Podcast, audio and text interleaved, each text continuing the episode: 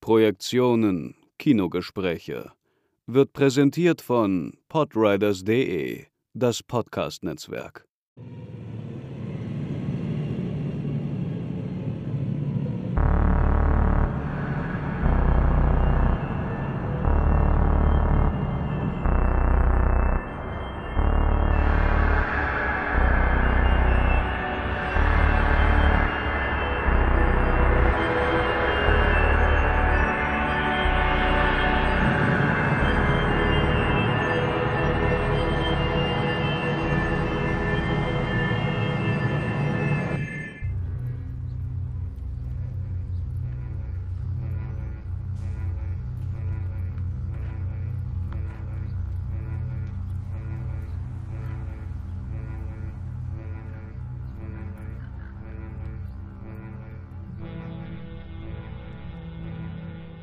Heutigen Episode der Kinogespräche wird sich alles um den italienischen Regisseur Luca Giordannino drehen. Der ist vor allem für seinen Film Call Me By Your Name bekannt, eine queere Liebesgeschichte. Über den werden wir heute allerdings nicht sprechen, sondern über A Bigger Splash, Suspiria und natürlich über Bones and All. Viel Spaß!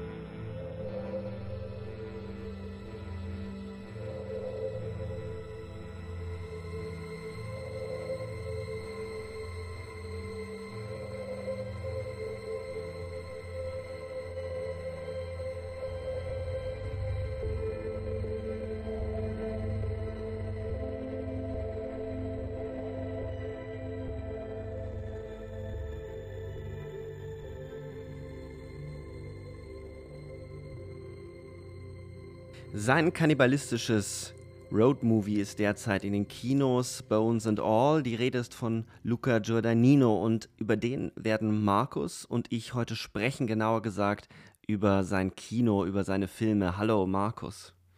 Hallo Sebastian, es ist lange her.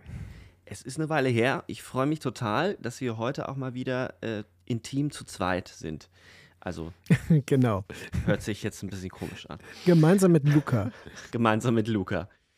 Wir sprechen heute über einen Regisseur, bei dem wir festgestellt haben im Vorgespräch, dass er ganz häufig irgendwie unter einem seiner Filme so wegsubsumiert wird, nämlich unter Call Me By Your Name. Dabei gibt es zu diesem Regisseur wahnsinnig viel zu sagen. Er ist tiefgründiger und vielfältiger, als es auf den ersten Blick scheint, oder?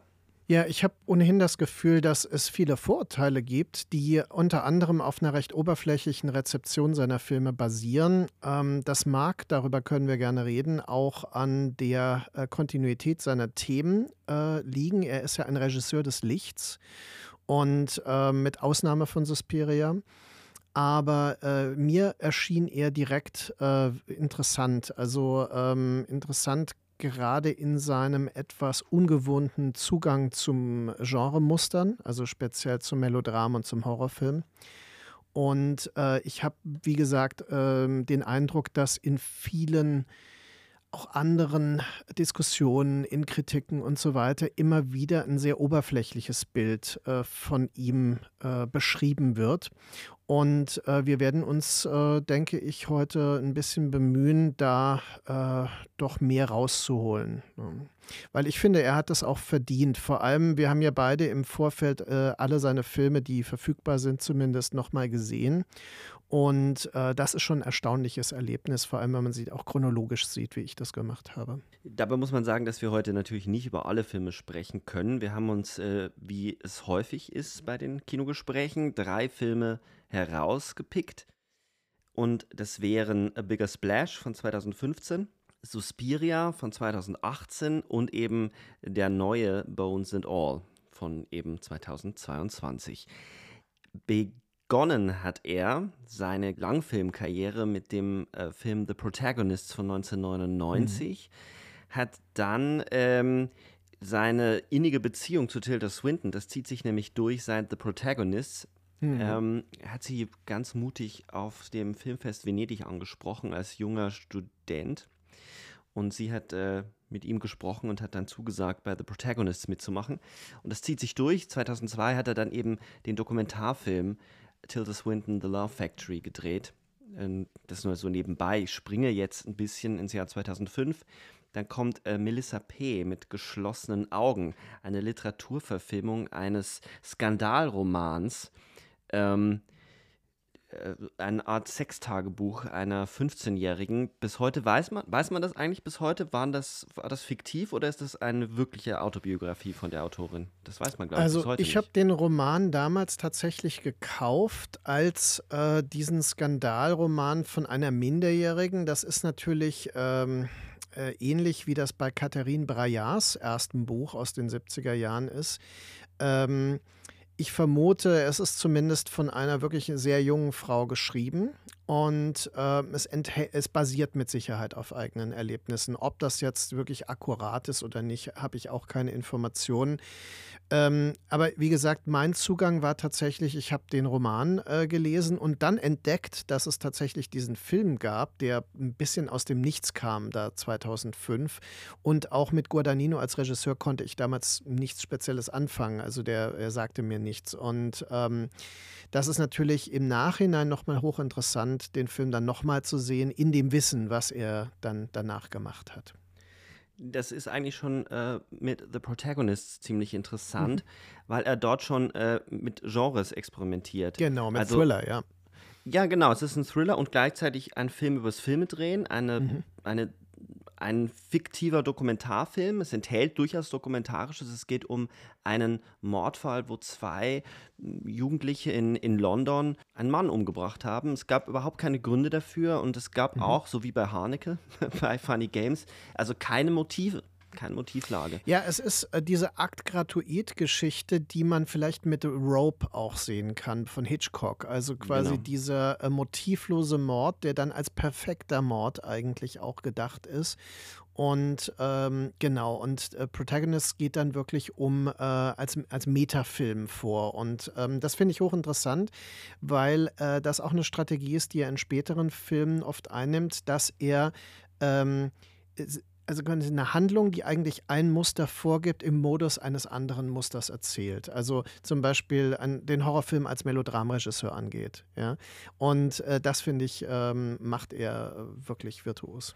Also ich glaube, darüber werden wir auf jeden Fall noch äh, reden müssen, dass er, ich habe den Eindruck, Genres kapert und sich einverleibt und damit aber auch äh, bestimmte äh, Regisseure oder bestimmte Stile sich einverleibt, weil die Filme, es gibt sehr viele Ähnlichkeiten zwischen den Filmen, aber es gibt auch große Unterschiede, die manchmal in der Temperatur, manchmal in der Kameraführung liegen ähm, und äh, mit, der, mit dem Genre, mit dem er sich auseinandersetzt. Wir werden auf jeden Fall, wenn wir ganz kurz über I Am Love reden, um dann zur Bigger Splash zu kommen, mhm. darauf kommen. Ich will nur noch mal äh, darauf hinaus, dass es gleichzeitig interessant ist bei The Protagonist, ein Film, der in Deutschland äh, sehr schwer zu bekommen ist. Ähm, man muss ein bisschen danach suchen. Es lohnt sich wirklich, den anzugucken. Es ist jetzt sicherlich nicht sein bester Film. Man sieht, dass da noch jemand auf der Suche ist. Aber man, die Auseinandersetzung mit der medialen Verarbeitung oder dem Umgang von Medien mit so einem Skandalmord mit so, einem Sensaz mit so einer Sensation. Das ist äh, schon beeindruckend. Und Tilda Swinton ist ähm, wunderbar großartig. Es gibt auch dort schon diese komischen, ähm, diese Erinnerungsbilder, die, die es bei ihm ganz häufig gibt. Mhm. Ja, er hat, ähm, genau, er hat diese Technik von Flashbacks und Flashforwards zum Teil. Das ist ja nicht immer nur Erinnerung, es ist auch manchmal ein Vorwegnehmen. Und die sind bei ihm auf eine Weise rätselhaft und kurz, dass wir wirklich bei den einzelnen Beispielen auch darauf nochmal eingehen müssen, weil die oft eine sehr spezielle Funktion haben der Grund, warum wir jetzt äh, kurz ein bisschen über die anderen Filme reden, äh, das hat damit zu tun, dass sich eine Handschrift herausarbeiten lässt. Ähm, Melissa P. ist dann eben so ein Film. Also wir haben schon gesagt, es ist die Verfilmung eines Skandalromans. Äh, eine Minderjährige, die ihre sexuellen Eskapaden beschreibt. Und er macht daraus ein Coming-of-Age-Drama, ein erotisches Coming-of-Age-Drama, ähm, das mich in der Tat äh, auch ein bisschen an Catherine Breillat erinnert. Also zumindest Ja, äh, ein paar der, der äh, expliziteren Szenen. Es ist aber nie reißerisch. Es hat einen seltsam eigenartigen TV-Touch an, an einigen Stellen, gerade wenn es im Innenraum spielt. Es bricht aber immer wieder schon auch der Guadagnino durch, den man dann später sieht, würde ich sagen.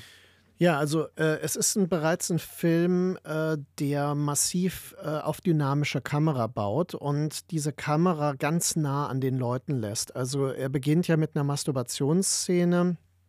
Die ist äh, mit Nahaufnahmen des Körpers. Also man kann da theoretisch auch an die von uns ja immer wieder zitierte Claire Denis denken, aber der Kontext, den er schafft, ist anders. Also er ist wesentlich linearer, wie er vorgeht. Er ist äh, durchaus konventioneller in der Art, wie er ähm, Figuren ähm, koppelt und entwirft.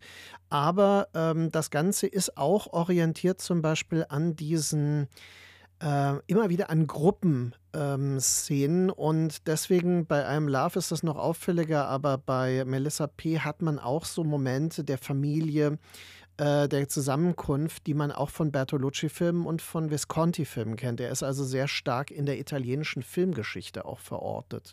Und ich finde, das merkt man dem Film schon an. Auch wenn er, wie du ja sagst, noch so ein bisschen was ähm, ja, Steriles und auch Fernsehartiges haben kann manchmal. Gerade finde ich in der Schauspielführung, also die Mutter und die Großmutter sind schon sehr starr geführt. Geraldine Chaplin spielt ja die Großmutter, ne? Ja, ich finde das aber alles ein bisschen sehr, also das finde ich sehr befremdlich. Ich habe lange überlegt und bin immer noch hin und her gerissen, ob das jetzt beabsichtigt war, also so eine Unbeholfenheit in dieser Familie, da äh, quasi zum Punkt zu kommen und zu erkennen, äh, in welche Krise die Tochter hineinschlittert. Ähm, aber ich habe mich irgendwie noch nicht so ganz entscheiden können. Ich werde nicht ganz so warm mit diesem Film, aber man sieht auf jeden Fall wirklich ganz viel, was dann 2009 eingelöst wird mit I Am Love. Ein wahnsinnig großartiger Film, auch über eine Frau, die ausbricht aus einem Gefängnis. In diesem Fall ist es ein, aber eine erwachsene Frau, gespielt von Tilda Swinton, die Ehefrau eines, eines reichen Mailänder Modeunternehmers. Ähm, es ist ein Familiendrama, sehr barock und in der Tat erinnert es an Visconti. Das wirst du gleich nochmal ausführen. Da haben wir im Vorgespräch ja auch schon drüber gesprochen. Ich Mhm. finde das eine wahnsinnig gute Beobachtung, das sehr eng an, ans italienische Kino zu knüpfen. Nur ganz kurz die Geschichte. Es geht also um diese Frau, die sich dann in den besten Freund des Sohnes verliebt. Die Geschichte ist sehr, sehr klein. Das Ganze ist aber unglaublich groß erzählt. Ja, genau. Und diese große Geste, da ha- habe ich tatsächlich das Gefühl, das knüpft direkt an an die 60er Jahre Filme von Lucchino Visconti und zwar ähm, Der Leopard, äh, auch Die Verdammten, ähm, der Film, den er ja über die Nazi-Ära gedreht hat, der aber auch ein Familienmelodram ist. Und ähm, der Film I Am Love beginnt ja mit einer äh, reichen, also es ist wirklich also der oberste Mittelstand oder eigentlich die reiche Schicht, äh, in der wir uns bewegen, wie ohnehin viele seiner äh, Filme ähm, in dieser privilegierten italienischen Schicht spielen. Und die erste Beschäftigung ist, die Sitzordnung festzulegen. Das ist so typisch Visconti. Und dann auch das zu auszuhandeln. Und äh, dass zum Beispiel die Tochter von Tilda Swintons ähm, Figur hat äh, ein Coming Out, ja, das äh, relativ spät erst vermittelt wird, aber ähm, die hat also eine, ähm, äh, eine Freundin, die dann auch äh, damit involviert wird. Und dann gibt es die Geliebte des Sohnes und so weiter. Also es sind ständig ähm, Figuren, die quasi so Fremdkörper in einem nach eigenen Gesetzen funktionierenden Gewebe sind. Und ähm, das finde ich sehr interessant, dass er da recht souverän in der Inszenierung mit umgeht, obwohl das ja mit das Schwierigste ist. Also diese Szenen tatsächlich da den Überblick zu bewahren und auch die Figuren richtig zu gewichten. Und bei I Am Love ist es interessant, dass er dann weggeht von dieser Familienthematik ähm, und Inszenierung und sich dann ganz einlässt auf dieses Begehren und auch das Phantasmagorische, das imaginierte Begehren zwischen eben Tilda Swinton und dem erwähnten wesentlich jüngeren Mann. Und ähm, er lässt sehr, sehr lange in der Schwebe, was davon der Realität überhaupt entspricht in der Diagese und was fantasiert ist dabei bekommt das Ganze durchaus was Bedrohliches. Es hat äh, untergründig, finde ich, und das wird dann äh, vor allem bei A Bigger Splash das große Thema sein. Untergründig schwingt immer etwas Dunkles mit. Also Erotik, Begehren, Lust, das ist nichts, was man, was einfach zu bekommen ist in seinen Filmen.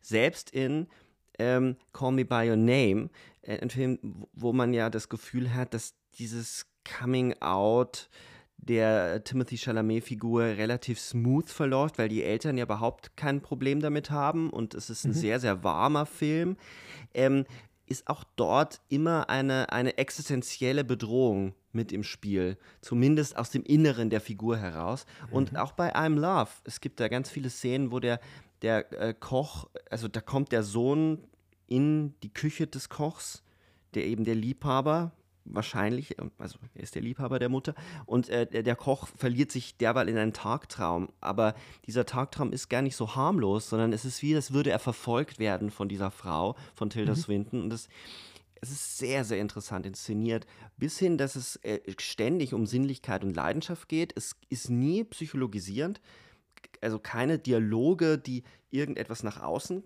kehren. Das hat man dann interessanterweise bei Call Me By Your Name, ähm, wo, wo viel mehr über Dialoge auch gesprochen wird. Aber grundsätzlich muss man sagen, ist das Kino von ihm ein Kino des Raumes und ein Kino des Körpers, wo die mhm. Figuren über Gestik, über das, was sie tun, charakterisiert werden. Und das ist in dem Fall ja das Genießen des Essens. Es gibt diese wunderbare Szene, wo Tilda Swinton eben Garnelen isst, die der Koch hier extra zubereitet mhm. hat. Und es ist der Moment, wo sie ihn das erste Mal wahrscheinlich begehrt für das, was er tut. Und diese Wärme, ist im starken Kontrast zu dem Raum, den er am Anfang aufmacht, weil der Film beginnt im Mailänder Winter und draußen ist es unglaublich entsättigt, ganz, ganz dunkel und grau, während der Innenraum am Anfang ebenso total entsättigt ist. Es ist kein sehr warmer äh, Raum und der Film wird immer wärmer und wärmer und wärmer. Hm. Und äh, das ist so ein bisschen der Übergang zu A Bigger Splash, weil dort haben wir es von Anfang an mit einem sehr warmen Film zu tun. Da springen wir um einige Jahre ins Jahr 2015. Auch hier wieder Tilda Swinton in einer Hauptrolle. Ähm, auch ein, auf, in einer gewissen Art und Weise auch ein Liebesdrama, aber noch viel, viel mehr. Aber lassen wir das erstmal so stehen. Man kann vielleicht noch ergänzen, dass Musik in seinen Filmen eine wichtige Rolle spielt und zwar vor allem auch Popmusik. Das ist etwas, was mir persönlich äh, vor allem beim Wiedersehen der Filme sehr aufgefallen ist und auch sehr nah war, denn er arbeitet vor allem mit so Wave-Pop der 80er Jahre. Ähm, es ist ein erstaunliches Erlebnis, in solchen Kontexten nochmal zum Beispiel Pet Shop Boys zu hören. Pet Shop Boys mochte ich früher nie sonderlich, also ich habe das wahrgenommen, aber das war nichts, was mich beschäftigt hat. Äh, Im Kontext der Filme funktioniert das unheimlich gut. The Psych Psychedelic First kommt in seinen Filmen vor. Also es sind, ähm, und das ist bis hin zu Bones and All, der ja auch in den 80er Jahren spielt. Ich finde das sehr bemerkenswert. Da haben wir dann, dann endlich, muss ich sagen, äh, zum Beispiel auch Joy Division mit Atmosphere und so weiter. Ja. Also ähm, er ist sehr stark durch die 80er Jahre geprägt. Ähm, das kann ich absolut teilen, ne, weil mir das ja genauso geht. Und deswegen ist diese spezifische Sensibilität, die mit diesen Elektrosounds vor allem auch verbunden ist, ähm, die finde ich sehr auffällig in seinen Filmen. Und auch äh, das spielt bei äh, Bigger Splash eine Rolle, das spielt bei Call Me By Your Name eine sehr große Rolle. Und es gibt ja bei ihm wirklich so diese ähm, Lieder, die auch wie ein Kommentar funktionieren, bis hin in Suspiria, wo Radiohead ja äh, prominent vorkommt. Es, äh, äh, Tom York, der, der ja. äh, Sänger und Songwriter von oder mitunter Songwriter von Radiohead, äh, hat den Soundtrack geschrieben. Auch in I Am Love gibt es eine Szene, wo Elliot Smith ganz ähm, prägnant vorkommt, nämlich wenn die Tochter, die ihr Coming Out hat, mit kurzen Haaren dem Zug mhm. entsteigt mhm. und auf dem Walkman Elliot Smith hört. Einer der großen Melancholiker und Außenseiter des Songwritings. Äh, super bekannt, hat ja dann auch äh, den Oscar gewonnen äh, für seinen Soundtrack ähm, zu Good Will Hunting, zu Good Will Hunting. Hm, okay, wäre ich ähm, jetzt auch nicht drauf gekommen. Mhm. Ich musste auch kurz überlegen. Seine, die Songs funktionieren in der Tat in manchen Szenen wie Kommentare. Manchmal sind es die Texte, manchmal ist es aber auch der Mythos, den eine gewisse Band oder einen gewissen Künstler ja. umgibt, wo ähm, einmal mehr entsteht, als einfach nur, ich lege einen coolen Popsong. Es ist ja, es gibt ja so ganz prägnante Szenen in Call Me By Your Name, wenn die beiden Männer dann in ihrem Freiheitstrip, den sie gegen Ende des Films interessanterweise ja zusammen unternehmen, dann in diese verlassene ähm, äh, italienische äh, Stadt kommen, die so fast so ein bisschen alt äh, und ja, also wie so eine Ruinenstadt fast wirkt. Und dann diese jungen Leute treffen, die dann eben auf solchen Elektropop dann tanzen auch. Ne? Also das ist so. Ähm, das hat so eine ganz eigene Poesie, die man eigentlich seltener in äh, Filmen findet. Im britischen Kino gibt es das zum Teil schon, aber vielleicht ist das ja sogar was Europäisches? Ich habe keine Ahnung. Wir müssen darüber ja, nochmal nachdenken. Es ist insofern halt interessant, weil in diesem Film ja das so Bürger, also so, so intellektuelles, akademisches ja. Bürgertum ist. Sehr, sehr reich auch. Der Vater ist, ähm, ist Archäologieprofessor, wenn ich, äh, äh, ja. oder zumindest Geschichtsprofessor. Mhm. Ähm, und er verbringt ja, also Timothy Chalamet, wie heißt der im Film? Ich habe das jetzt nicht mir notiert, weil ich gar nicht dachte, dass wir so viel über Call Me By Your Name sprechen werden, weil wir über diesen Film, nämlich im Kontext von Queer Cinema nochmal reden wollten. Deswegen haben wir den ausgeklammert, falls sich jetzt Elio jemand wundert. Der. Elio, ja. Dankeschön. Äh, Elio verbringt ja ganz viel Zeit damit, klassische Musik, also die Noten von klassischen mhm. Musik Musiken äh, aufzuschreiben, also mhm. herauszuhören. Und dann ähm, ist das eigentlich schon ein Bruch dass diese Popmusik so eine große Rolle dann spielt. Und ähm, es ist da auch eine Befreiung oder da öffnet sich dieser Raum, der ja auch in einer Art und Weise ein Gefängnis ist, wenn auch kein besonders problematisches, aber er kommt da bei sich an und seine Welt hat sich total verändert. Mhm. Das ähm, werden wir in allen Filmen, die wir jetzt intensiv besprechen werden, ähm, zu diskutieren haben, weil auch A Bigger Splash äh, sehr viel Musik beinhaltet und das bringt das Thema schon mit sich oder die Figuren bringen das schon mit sich. Der Film spielt nämlich in der Musikbranche. Er handelt von einem weiblichen Rockstar von Marion Lane, die sich in, auf einer Insel äh, zurückgezogen hat, in Süd auf Sizilien, äh, Pantagliera, äh, Pantagliera, Riera, äh? Mein Italienisch super. Ähm, und äh, sie ist dort mit ihrem Liebhaber Paul, der, das findet man dann irgendwann im Laufe der Zeit heraus, ein trockener Alkoholiker ist und wohl einen Selbstmordversuch hinter sich hat. Sie ziehen sich dort zurück. Sie hat eine Stimmband-OP hinter sich, kann nicht sprechen und sie wollen dort eigentlich eine gute Zeit verbringen. Dann kommt allerdings Ralph Fiennes äh, als Harry, Harry Hawks ins Spiel. Das ist der Ex-Geliebte und äh, der äh, Produzent äh, von Marion, gespielt von Tilda Swinton, der da hineinplatzt mit seiner womöglich Tochter Penelope. Das wird zu diskutieren bleiben, äh, müssen wir diskutieren, gespielt von Dakota Johnson. Und aus diesem Vierergespann entwickelt sich eine Selbstzerfleischung, weil plötzlich eine neue Begehrensstruktur einsetzt. Harry will nämlich Marianne unbedingt zurückbekommen und Penelope hat nichts Besseres zu tun, als den Paul äh, zu verführen. Und somit spitzt sich das Ganze zu bis zu einem tragischen Ereignis, dass eben einer der, der vier, nämlich Harry, tot im Pool landet oder im Pool ertrinkt. Yeah.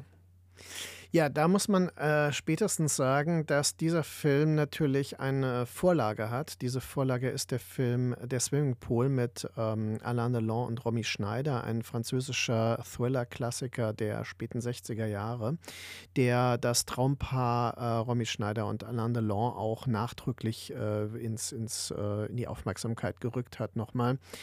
Äh, ist ein Kultfilm, äh, der Swimmingpool. Und äh, interessanterweise gibt es ja von François Ozon einen gleichnamigen Film Swimmingpool, der aber äh, wirklich nur ganz entfernt daran erinnert, der eigentlich äh, nur mit der Idee spielt, es könnte ein Remake sein.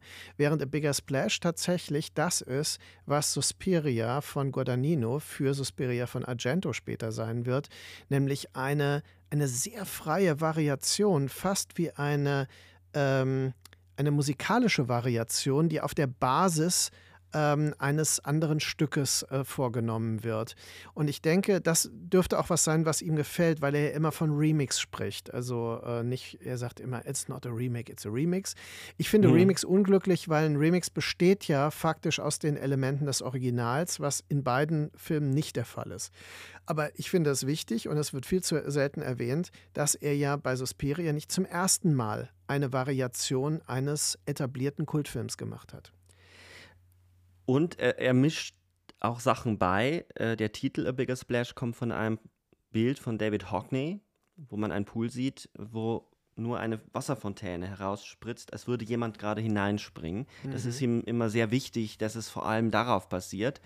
Ähm, und dieses Gefühl, ich glaube, darüber ist er gekommen, in diesem Bild, in dieses Bild hineinzutauchen und dann kommt natürlich La Piscine dazu und äh, Romy Schneider und Alain Delon, die irgendwie ja durchschimmern, durchflimmern.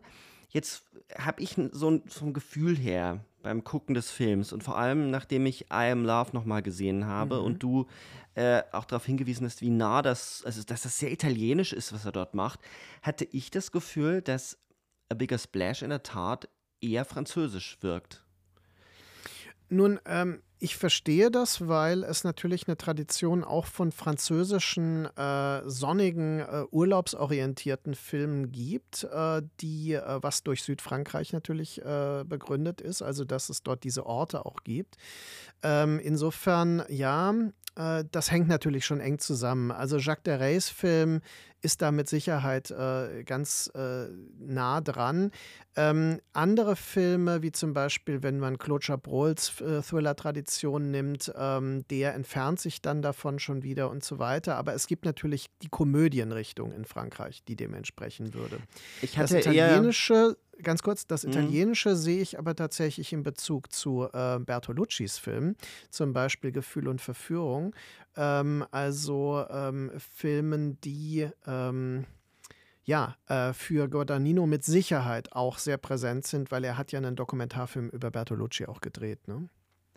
Stimmt, der ist Bertolucci on Bertolucci und erschien 2013 ich wollte noch begründen, warum ich so ein bisschen das Gefühl habe, wenn man die Kameraarbeit von I Am Love nimmt und vergleicht sie mit der Kameraarbeit in A Bigger Splash, dann fällt bei beiden Filmen auf, dass er unglaublich mit einer unglaublich bewegten Kamera arbeitet. Ähm, Räume werden im Endeffekt die ganze Zeit vermessen von der Kamera, aber auch Körper, ganz, man geht ganz nah ran. Es wird sehr viel gezoomt es gibt immer diese Zooms, dieses Hineinzoomen, das Folgen von Bewegungen.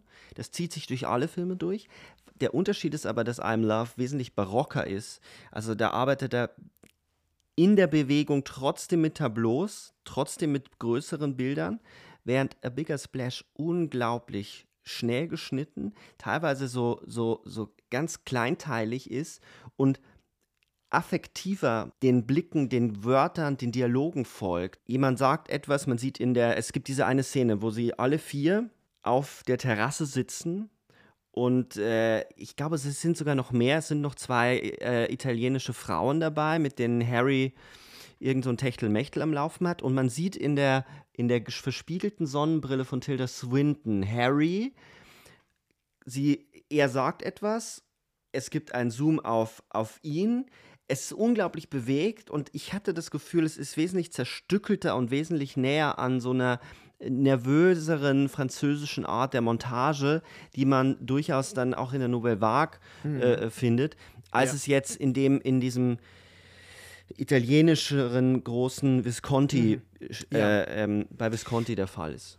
Aber dazu möchte ich äh, an was erinnern, was viele Leute äh, vermutlich vergessen, weil Visconti verbinden viele mit großen, tableauhaften Bildern. Und das ist zum Teil richtig, aber wenn er innerhalb der Szenen arbeitet, ähm, bevorzugt auch Visconti eine extrem unruhige Kamera, die äh, quasi die Emotionen und auch die Subjektivität der Figuren übernimmt. Das haben wir äh, ganz äh, prominent in dem Film Tod in Venedig zum Beispiel, wo ähm, quasi während eines äh, Musikevents, äh, denke ich, äh, ist das so, dass wirklich die Kamera so suchend von Person zu Person geht. Und da haben wir auch Zooms zum Beispiel, was ja sehr ungewöhnlich ist, was man eher dem Italo-Western oder dem Italo-Horrorfilm oder dem Hongkong-Film zu, äh, zu billigen würde. Und äh, insofern ist es so, dass er an beides an, äh, an äh, vor allem das anknüpft, er an dieses Element von mhm. Visconti, mhm. aber du mhm. hast vollkommen recht, auch an Elemente der Nouvelle Vague und es gibt da mit Sicherheit bei Louis Malle und bei ähm, äh, Truffaut auch äh, so Momente, die tatsächlich damit vergleichbar sind die, warum, warum ich die These so aufstelle, die, vielleicht ist sie auch gar nicht haltbar. Ich habe einfach nur das Gefühl, dass er, er, er nicht umsonst verändert sich auch mit der Aufnahme so eines Klassikers äh, wie La Piscine, auch seine Art, äh, äh, den Film zu denken, den Raum zu denken. Und ähm, auch dann, wenn wir, wenn wir jetzt einen kleinen Vorgriff auf Suspiria machen, wir haben auch dort eine ganz andere Art. Da wird es nochmal kleinteiliger, es wird ein bisschen fantastischer, wie er die, wie er die Schnitte setzt. Sehr, also manchmal kontraintuitiv, wie, wie er es dort einsetzt. Also man, man ist manchmal irritiert in Suspiria. Und ich habe immer das Gefühl, dass er jemand ist, der der sich sehr, sehr hineinversetzt in das Material, mit dem er arbeitet. Er ist sich filmhistorisch sehr bewusst, was er mit aufnimmt und dass natürlich das italienische Kino nicht äh, nur aufs Barocke, ähm, also auch Visconti natürlich äh, nicht einfach nur barockes äh, große Tableaus gemacht hat. Das ist mir klar. Ich dachte eher von der Tendenz her ist es wahrscheinlich nicht so überraschend, dass in der Bigger Splash das Ganze auf interessante Art und Weise es wirkt einfach weniger italienisch, obwohl es in Italien spielt, was wahrscheinlich auch der internationale Cast äh, mit dem internationalen mhm. Cast zu tun hat. Das sind äh, sollen ja Engländer sein, sie ist ein Engl englischer Superstar. Äh, ich fand es einfach interessant. Äh, grundsätzlich, glaube ich, müssen wir darüber reden, wie dieser Film ähm, diese Energie zwischen diesen Figuren äh, führt. Also da, da finde ich einen ganz wichtigen Hinweis noch, äh, was ich vorhin schon andeutete, dass es sich, wenn man die Handlung äh, zu Ende erzählt, ne, mit, äh, dem, mit der Auflösung und so weiter, ist es ein Thriller. Aber der Film fühlt sich über weite Strecken nie wie ein Thriller an, sondern wie ein Erotikdrama. Ähm, also er, und wie eigentlich eine Beziehungskomödie. Er hat auch Elemente der Beziehungskomödie, weil diese, diese Daueraufgedrehtheit von Harry zum Beispiel hat schon etwas Situationskomik-orientiertes. Und ähm, da ist diese Differenz zwischen dem Genre und dem Modus, mit dem er arbeitet. Mhm. Wie würdest du das denn beschreiben? Ähm, will er uns hier aufs Glatteis führen oder will er ähm, also er will den Thriller-Plot ja nicht verschleiern, sondern er will eine ganz eigene Art des Erlebens kreieren. Oder ist es. Ich denke, ihm ist äh, reines Genre-Kino ist ihm zu simpel. Und äh, das ist auch der Grund, warum er dann in den beiden horrororientierten Filmen Suspiria und Bones and All ähm, gerade von dem Genre Publikum auch diese Vorwürfe bekommt, dass er ja so äh, fahrig und unkonzentriert und ausufernd und mit unnötigen Nebenplots und so weiter arbeiten würde. Aus der Sicht von, äh, also wenn man seine Filme von Anfang an sieht, merkt man, das ist auch in den anderen Kontexten schon so, ihn interessiert die Komplexität einer Welt. Und diese Komplexität spiegelt sich bei A Bigger Splash eben in dem Musikgeschäft. Das wird reflektiert. Das ist ähnlich wie das Filmgeschäft in The Protagonists reflektiert wird zum Beispiel. Ähm, er hat ähm, dieses Begehren, das Vater-Kind-Verhältnis. Er hat ähm, diesen Traum von, äh, von Italien, der ja äh, quer durch Europa immer wieder, vor allem auch in Deutschland, ja äh, viele Anhänger findet, dass Italien so ein Sehnsuchtsort ist. Das reflektiert er dann wieder oder bricht er, indem er zeigt, das ist eine der Inseln, wo, ähm, wo Flüchtlinge aus Afrika ankommen. Und denen begegnen diese Leute ja auch. Also gerade wenn Paul und ähm, Penelope also ähm, einmal die Insel durchwandern, treffen sie ja in den Bergen auf eine etwas größere Gruppe von, ähm, von solchen Flüchtlingen.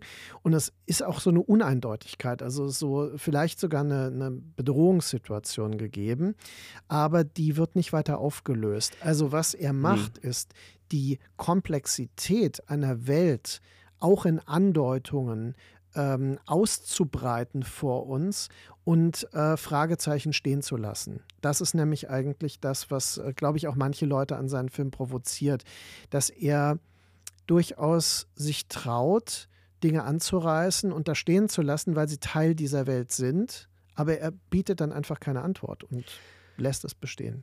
Das ist etwas, was ich nur ganz schwer nachvollziehen kann, weil das hat mich von Anfang an an ihm fasziniert schon bei A Bigger Splash wird genau dieser Nebenstrang, dass er diese Flüchtlinge mit hineinnimmt, kritisiert, weil, und da wird sehr klassisch konservativ dramaturgisch gedacht, es ja nicht auserzählt wird oder es wirkt irgendwie so dran geklatscht. Aber er verortet seine Filme unglaublich in einer Welt, in der diese Dinge eben auch diese Geschichten durchkreuzen.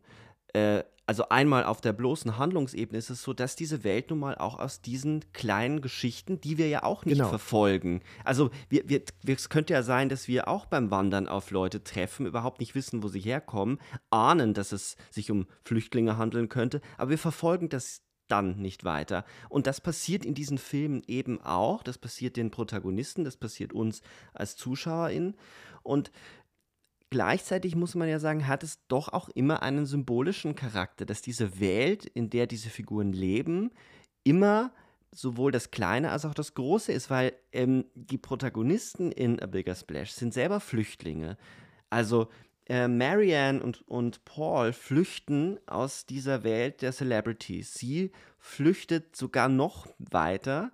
Also wie freiwillig das ist, kann man darüber diskutieren, aber es erscheint schon auch so, dass diese Stimmbandoperation etwas ist, was eine Last von ihr nimmt. Sie muss plötzlich nicht mehr performen. Sie darf nicht sprechen in diesem Film. Also ähm, ist ganz fantastisch, wie Tilda Swinton das spielt. Sie kann immer nur so, so heiser vor sich hin röcheln und ganz, ganz leise sprechen. Und es gibt da quasi etwas, was die ganze Zeit nicht ausgesprochen wird. Und man kann immer nur erahnen, was sie spricht. Es gibt also auch eine Weltflucht von ihr als Figur, eine Figur, die flüchtet. Und dann gibt es diese Flüchtlinge, die diese ganze Pseudoflucht irgendwie konterkarieren und auch unterlaufen und diesen Figuren auch klar wird, was für Lächerlichkeiten, mit was für Lächerlichkeiten mhm. sie sich eigentlich abgeben. Ähm, und das macht den Film eigentlich am Ende zu einer sehr, sehr unangenehmen Erfahrung. Ja, ich würde das auch also ernst in einem nehmen. positiven Sinne. Ja, ja, klar, genau das. Ähm, und das muss es ja auch sein. Ähm, denn er hat diese Brüche, er arbeitet mit diesen Brüchen und ihm genau das vorzuwerfen, heißt ja, äh, das einfach darüber hinwegzugehen. Also, ähm, dass das eine Methode hat, ist mehr als offensichtlich. Und ähm, ich gebe dir völlig recht, er benutzt eben Dinge direkt und bildhaft. Und ich glaube, das ist so für manche schwer erträglich. Also, dass ähm, äh, die äh, Geflüchteten hier nicht nur für ihr spezifisches Schicksal stehen, wie auch immer das, das weiß man ja dann auch nicht, ist ja total offen. Ja? ja. Also, was die Gründe für die Flucht sind und so weiter, ist völlig ungeklärt. Und äh, wie ihre Situation dort ist, wir, wir sehen davon kaum was. Gleichzeitig aber, dass das auch ein Bild für die Leute, die quasi Unbehauste sind. Ja? Also, die äh, eigentlich ein Leben permanent auf der Flucht führen.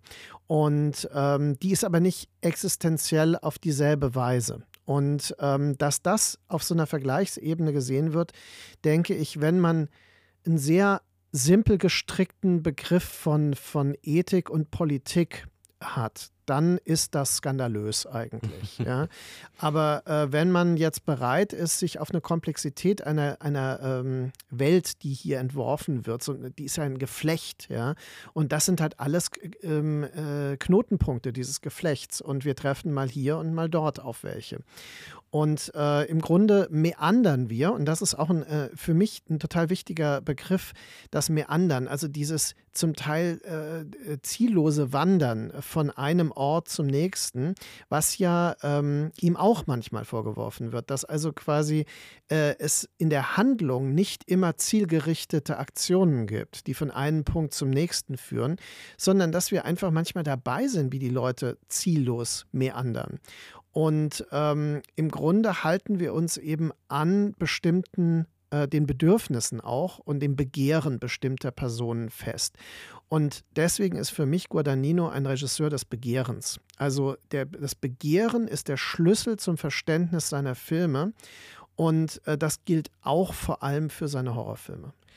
Da sind jetzt einige Punkte, auf die ich ähm, gerne eingehen würde.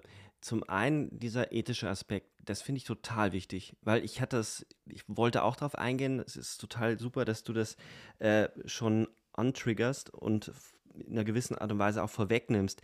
Ich glaube nämlich, dass das für einige in der Tat skandalös ist, ähm, das nur so ne quasi nebenbei mit, mit in den Film hineinzunehmen. Ich würde argumentieren, dass das ethisch vielleicht sogar redlicher ist als so mancher Dokumentarfilm, der so tut, als würde er sich mit dem Schicksal von Flüchtlingen auseinandersetzen, um daraus dann aber auch einfach ein, eine Ware, einen Konsumgegenstand zu machen mitunter, während bei ihm eben diese Verflochtenheit damit reflektiert wird, dass, dass, dass diese Dinge gleichzeitig passieren in der Welt.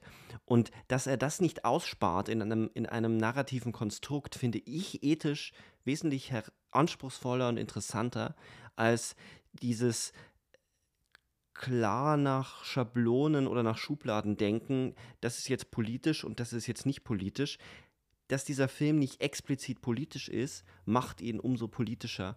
Also, weil wir ihn mhm. nämlich, wir müssen reflektieren, welche Rolle spielen eigentlich diese Menschen, die eine Art Hintergrund bilden oder ein Hintergrundrauschen. Und dieses Hintergrundrauschen bilden sie auch im echten Leben ganz häufig, auch in der medialen Berichterstattung. Und das finde ich, äh, ähm, das hat mich sehr mitgenommen in diesem Film.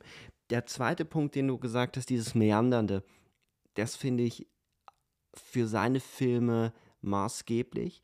Und ich glaube, es liegt auch daran, dass er seine Figuren anders führt. Das hat ganz viel damit zu tun, dass seine Figuren eben nicht klassisch dramaturgisch an bestimmten Szenen festgemacht werden, wo sie sich erklären, sondern wir müssen diesen Figuren folgen, um sie zu verstehen. Wir müssen diesen Figuren folgen, weil sie in ihrer Gestik, in dem, was sie tun, in, ihr, in ihrem Wandern, und wir wandern sehr viel in unserem Alltag, äh, wir müssen ihnen folgen, so wie wir eben der, der ähm, Frau, der einsamen, begehrenden Frau in einem Love folgen müssen, folgen wir auch in der Bigger Splash diesen Figuren, wie sie, wie sie scheinbar alltägliche Dinge verrichten. Also irgendwie Essens, also Zutaten einkaufen. Ähm, dann gehen sie zu so einer Lagune und da gibt, da findet dann natürlich die Verführung statt. Jeder andere Regisseur würde aber unmittelbarer, nicht jeder andere, aber viele würden unmittelbarer zu diesen Punkten schneiden und er lässt das sehr, sehr, deswegen sind seine Filme auch mitunter sehr lang. Er lässt die Sachen laufen.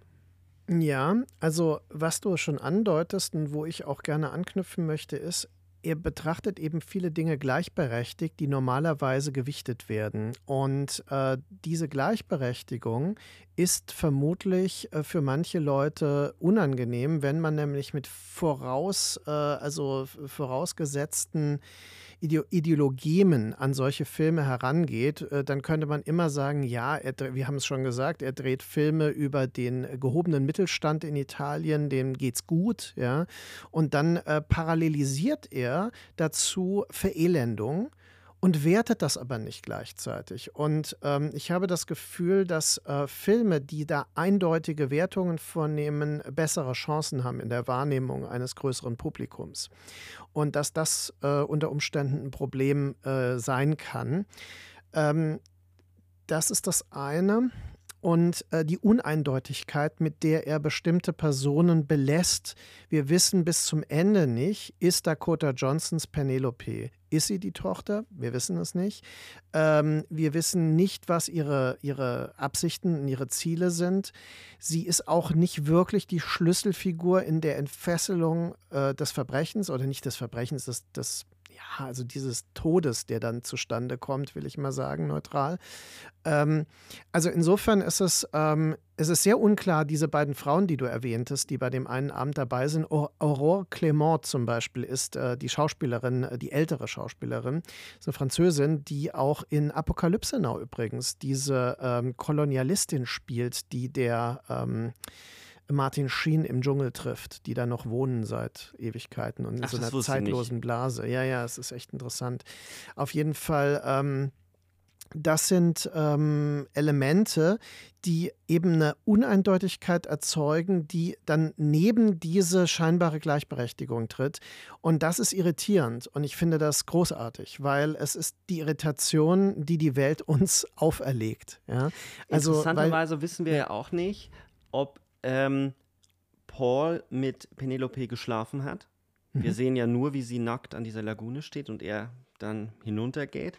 Das wird nicht ausgesprochen und ähm, es wird auch nichts aufgeklärt. Also auch das ganze Verbrechen wird ja nicht aufgeklärt. Mhm. Äh, ja. Es gibt ja am Ende diese, diese wunderbare Szene, wo der Polizist nochmal ihr nachfährt im Auto.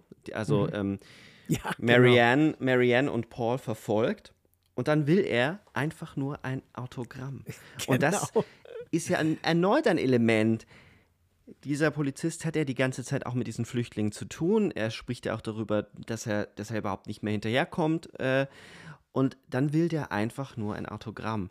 Mhm. Und da ist so vieles, was dieser Film nicht ausspricht, mit was er uns aber konfrontiert, dass wir selber drüber nachdenken müssen, auch über Schuld ähm, oder die Nicht-Eindeutigkeit von Schuld, die Nicht-Eindeutigkeit eines Ereignisses, wie du sagst, es ist nicht, es ist ja kein Mord. Und trotzdem ist es natürlich ein, ein bahnt es sich aber an, dass eben Paul und, und ähm, Harry so aneinander geraten. Es erscheint mitunter manchmal sogar, als hätte Harry einen Todeswunsch, weil er so sehr brennt, der brennt ja wirklich von beiden Seiten, ähm, tanzt dann ekstatisch zu den Rolling mhm. Stones, besäuft sich ständig, will auch Paul die ganze Zeit animieren, wieder zu saufen. Ähm, und es wirkt schon auch ein bisschen so, dass er eine Todessehnsucht hat, die sich auch darin spiegelt, dass er dieser äh, Penelope die ganze Zeit so nahe kommt. Es, äh, wenn man die beiden so sieht, und das tun ja die Figuren auch im Film, äh, sagen sie zu ihm ja, das geht nicht, es ist seine Tochter. Und da wir es aber nicht wissen, ob es wirklich seine Tochter ist, bekommt das etwas unglaublich Verschwörerisches, fast als würde er Penelope darauf ansetzen, den Paul zu verführen. Ja. All diese Dinge werden nie ausgesprochen, werden wir nie wissen geklärt. sie nicht, werden nie geklärt. Und wenn man sich darauf einlässt, ist dieser Film atemberaubend schön, hochspannend, ziemlich sexy, muss man sagen. Mhm. Er hat, also er kann extrem sinnlich, sinnliche, körperliche Szenen filmen, ohne dass es irgendwie plump explizit wird. Ähm, und es ist, sind allesamt herausragende schauspielerische Leistungen. Also von Tilda Swinton über Ralph ja. Fiennes, Matthias Schönards und Dakota Johnson. Es ist einfach unglaublich. Ähm, was du auch andeutest, ich möchte das ergänzen, die äh, Fähigkeit, erotische Momente zu inszenieren, was ja wirklich nicht ohne ist. Also ich meine, wir haben einige Regisseure, die sich spezialisiert haben darauf, vielleicht äh, Tinto Brass im extremen Fall, aber andererseits eben äh, auch Paul Verhoeven. Wir haben das ja auch zum Teil schon diskutiert, auch Bernardo Bertolucci zählt dazu, ähm, äh, die Katharine Braillard und so weiter. Aber es ist hochinteressant, dass äh, Guadagnino äh, Homosexualität auf eine ganz selbstverständliche Weise mit integriert. Also quasi so eine Art Pansexualität ähm, bei ihm immer so herrscht. Das ist nicht so explizit in diesem Film. Es ist natürlich umgekehrt explizit in Call Me By Your Name, aber bereits in Melissa P. ist es so, dass also quasi dieses gleichgeschlechtliche und äh, heterosexuelle Begehren äh, völlig indifferent gehandhabt werden. Und äh, hier ist es so, dass mal erwähnt wird, dass Harry mit Sicherheit auch mit Paul schlafen würde. Ja, also das wird zumindest verbalisiert. Ja, es, ja, natürlich wird dazu. das so. Genau, der würde auch, der würde, also äh, Harry nimmt alles, was quasi nicht bei drei auf dem Baum ist. Ungefähr so Ja. wird es äh, auch formuliert, nicht ganz so ähm, flapsig jetzt. Äh, es spielt auch in I Am Love eine Rolle, nämlich äh, wenn sich genau. die Tochter äh, anvertraut, der Mutter anvertraut, die Mutter reagiert ganz, ganz besonders, nämlich überhaupt nicht. Sie nimmt das Ja. einfach hin. Sie, sie guckt die dann die Freundin auch an. Man sieht die ja nicht, ne? Das ist echt Genau, ja. interessant. Aber sie, sie be- äh, als würde sie sie selbst beginnen zu begehren. Sie sagt auch, es ist eine, eine sehr schöne Frau. Ja. Und da merkt man, dass es äh, bei Guadagnino gar nicht so sehr um Geschlecht geht, sondern es geht grundsätzlich um, um das Begehren, das Ereignis des Begehrens. Und das ist, ähm, es ist eine pansexuelle Ästhetik, die er hat, das stimmt. Es ist, Das es ist- ist nicht so aufdringlich und es ist Ja. sehr, sehr, es hat einen über, es, es neigt sich zu heterosexuelleren Bildern. Er hat mehr heterosexuelle Paare, Ja. aber im Grunde genommen spielt es äh, keine Rolle. Und das finde ich eigentlich auch wichtig für die, ähm, sagen wir mal, ähm, die gleichberechtigte Darstellung ähm, letztendlich, äh, weil wie gesagt, er dreht halt mal Filme, die mal in die eine oder mal in die andere Richtung ähm, ihren äh, Ausschlag haben, aber gleichzeitig äh, ist das alles möglich. Es ist alles im Bereich des Begehrens angesiedelt und ähm, es ist ein menschliches Begehren, was er diagnostiziert damit. Ähm, ich finde das eigentlich wichtig und erklärt vielleicht auch, warum nur der eine Film, nämlich Call Me By Your Name, tatsächlich als queeres Kino auch wahrgenommen wurde, während ich behaupten würde, dass äh, alle Filme von Guadagnino auf die eine oder andere Weise queere Subtexte mit sich führen. Ich würde das, also ich keine Einwände. Ich finde das äh, sehr naheliegend und auch eine sehr schöne Beschreibung. Des, äh, da kommt man vielleicht diesem, diesem Zauber der Filme näher, den man verspürt, diese Wärme, die schon immer von einem Begehren ausgeht. Also ihn als einen Regisseur des Begehrens zu beschreiben, glaube ich, ist sehr, sehr richtig, sowohl inhaltlich, dass es all seine Filme, die Leute begehren einander, begehren Dinge, begehren einen Weg. Aber auch er selber, finde ich, ist ein unglaublich begehrender äh, Ästhet, der begehrt Bilder. Man, man merkt, dass er einer ist, er sagt selber in einem Interview, dass er, er, er mag gerne den Begriff des Voyeurs. Er sieht sich selber als Voyeur. Ja. Er, er Mhm. steht eher am Rand. Auch bei Partys immer früher stand er eher am Rand und hat dann festgestellt, dass die Kamera eigentlich der Schlüssel ist, um etwas da herauszuholen aus dem, aus diesem Voyeurismus.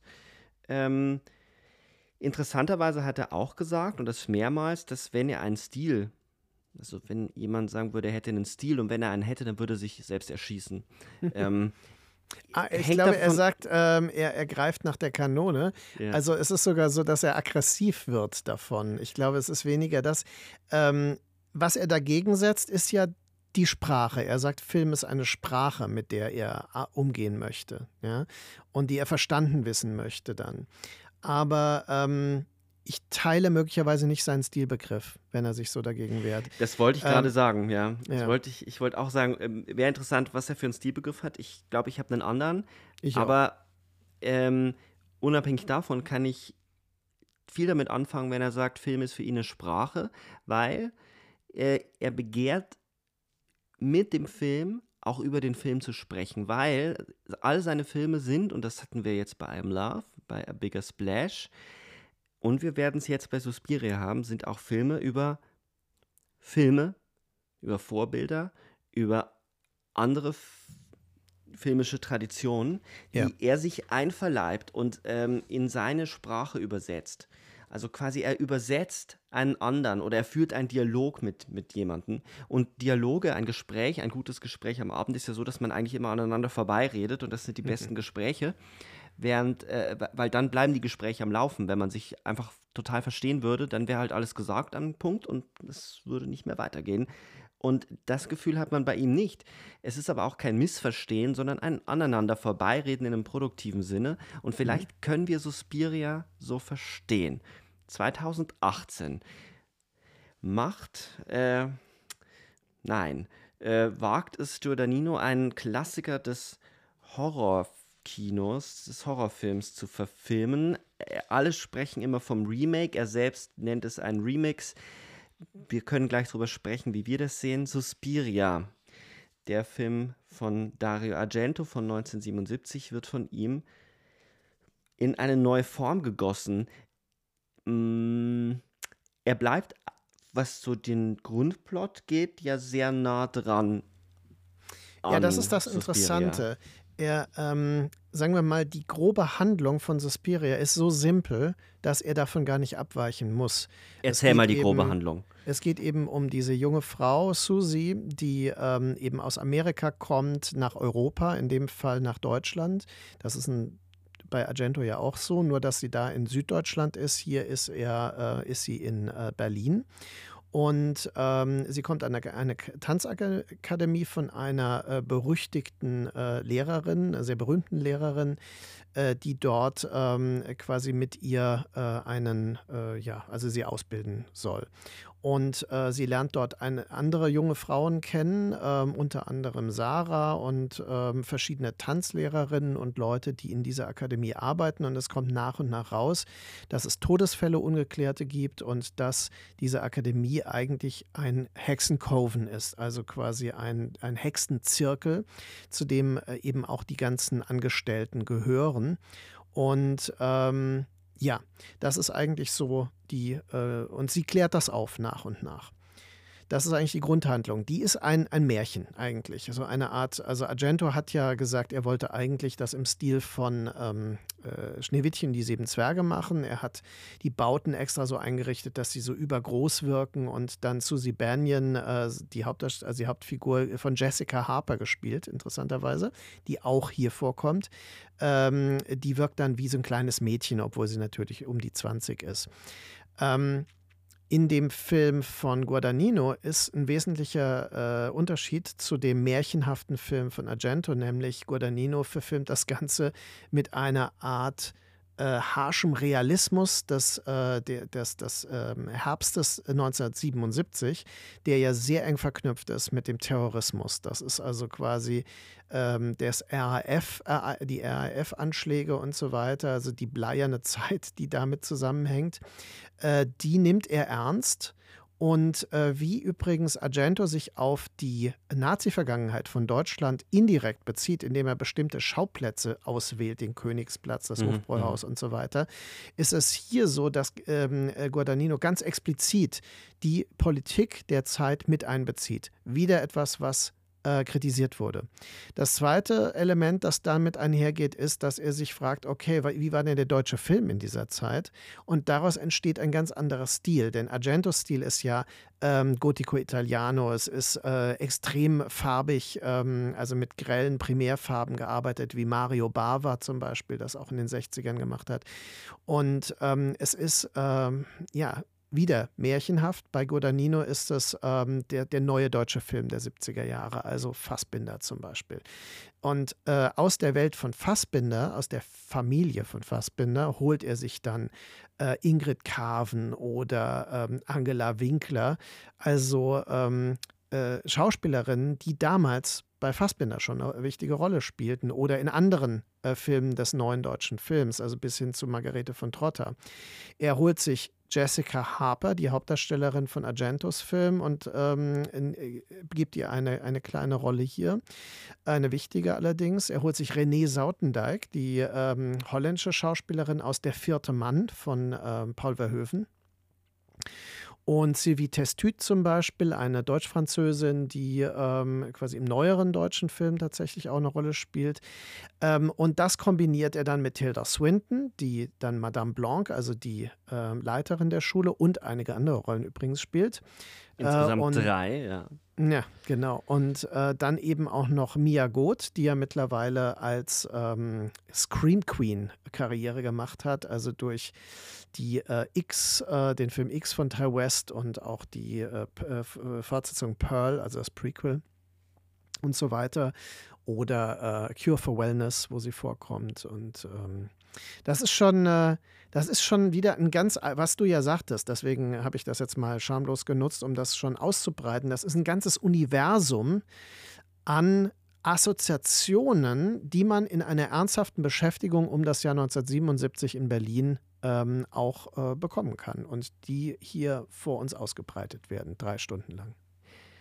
Das ist einer der Gründe, warum ich Suspire für einen der besten Filme der letzten Jahre halte, weil er für mich ist ja der Gedanke der Form oder die, die, Filmform so wichtig, weil er in der Tat, äh, Guadagnino, in diesem Film die Form auf die Spitze treibt, dass die Schauspieler, das Casting selber zur Form gehört. Er reflektiert also in der Auswahl der Rollen, in den SchauspielerInnen, ähm, die Zeit. Ähm, und es ist äh, äh fast ausschließlich, und das ist auch interessant, äh, bis auf wenige Nebenrollen der Polizisten, ähm, Frauen. Es spielt nämlich, Tilda Swinton spielt nämlich den einzigen Mann, der also dann von einer Frau gespielt wird, nämlich den Dr. Josef Klemperer, ähm, der äh, interessanterweise, also auf dem, auf der, im Abspann äh, Lutz Ebersdorf heißt. Also ja. es wird ver verschleiert und alle haben sich gefragt, wer ist denn eigentlich Lutz Ebersdorf? Es ist Tilda Swinton. Ähm, wenn man es weiß, merkt man es auch äh, am, am Duktus des Sprechens, aber die Maske ist sensationell und der Effekt, den er dadurch erzielt, ist großartig, weil man äh, damit auch in einem sehr weiblichen Kosmos bleibt. Der Film ist ein Film über Frauen. Es ist ein Film weniger über Hexen, auch das, man könnte jetzt natürlich darüber reden, so, oh, wir haben wieder die drei Mütter und wer mhm. ist eigentlich welche Mutter und, und wie auch immer.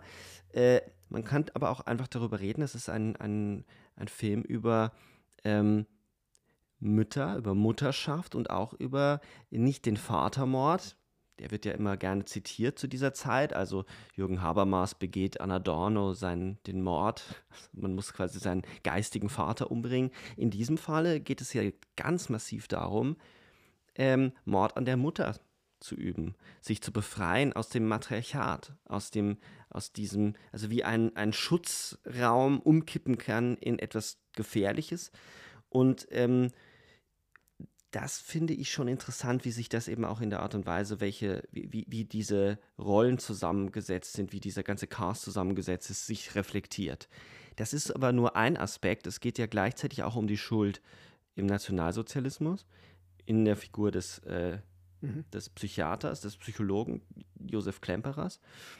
Und äh, diese RAF-Sache, da fällt ja an einer Stelle ähm, die, der Satz, ähm, ähm, Mutter, Mutter Meinhof. Also auch äh, diese Verführung, also dass es quasi auch von Frauen eine Gewalt ausgehen kann, eine Verführung hin zum, zum Wahn oder zur, zur ähm, ähm, zum Bösen. Das reflektiert der Film, finde ich, auch auf ganz, ganz außergewöhnliche Art und Weise, ohne zu denunzieren, sondern in einer Weise, die sehr komplex ist. Wir haben erneut den Fall, dass genau das dem Film vorgeworfen wird, mhm.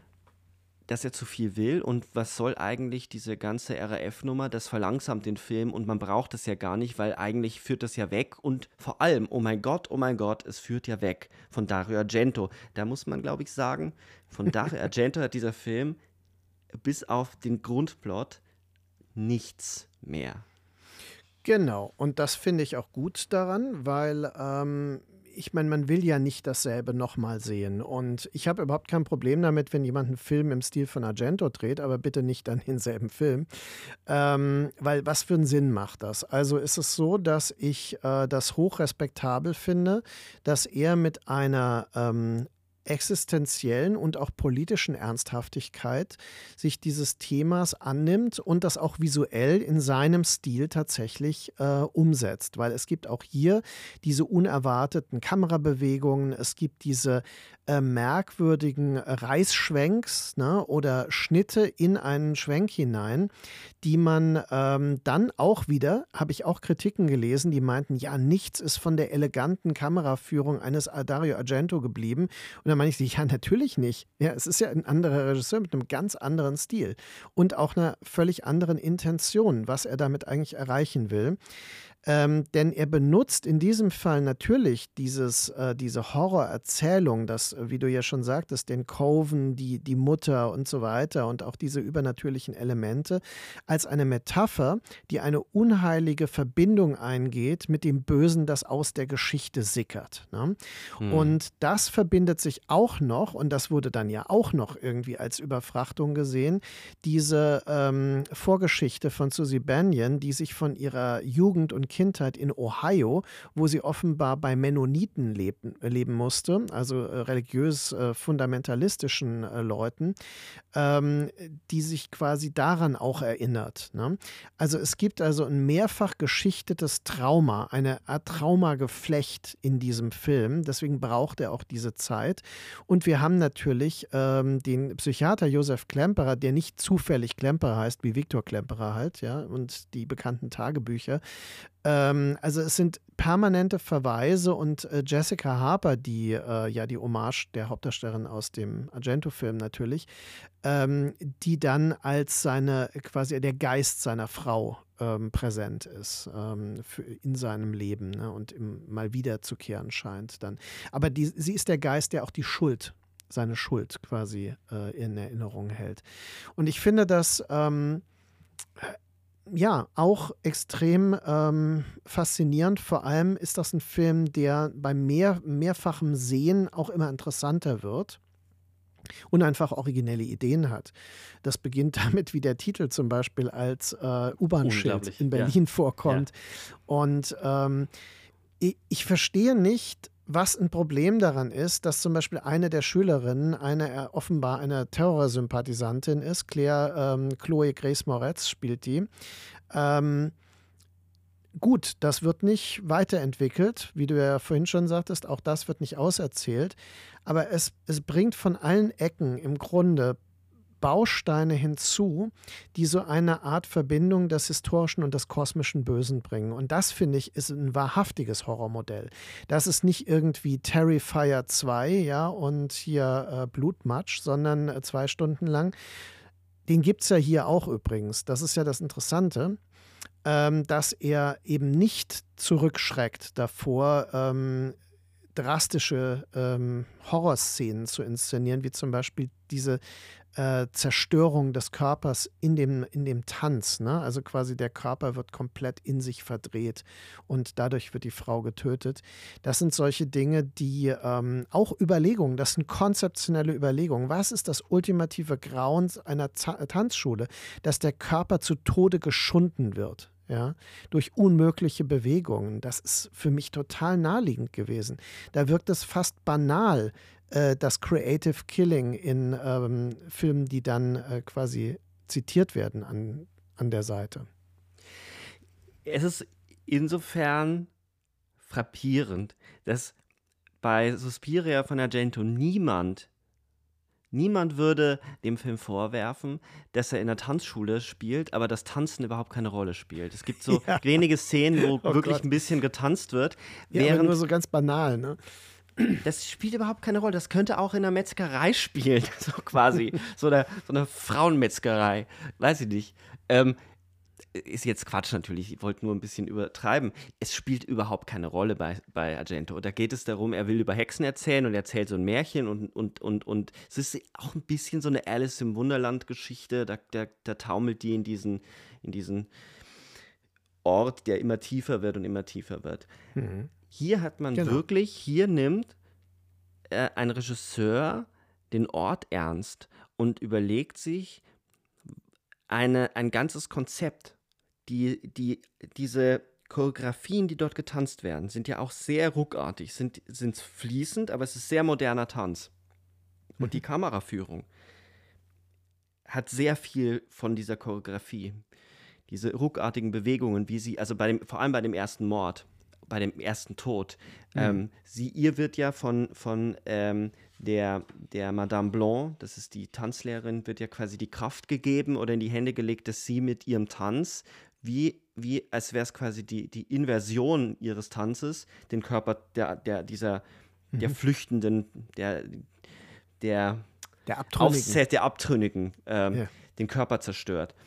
Und so ruckartig wie diese Bewegungen sind, so sind die Bewegungen der Kamera auch ganz oft. Und ganz oft wird auf Gegenstände, ähm, als wären Gegenstände, es würden die Hexen durch die Gegenstände durchblicken. Es wäre, mhm. wären die Dinge, es wären nicht nur die, die, die Menschen das Böse, sondern es wären die Räume selbst vom Bösen durchdrungen.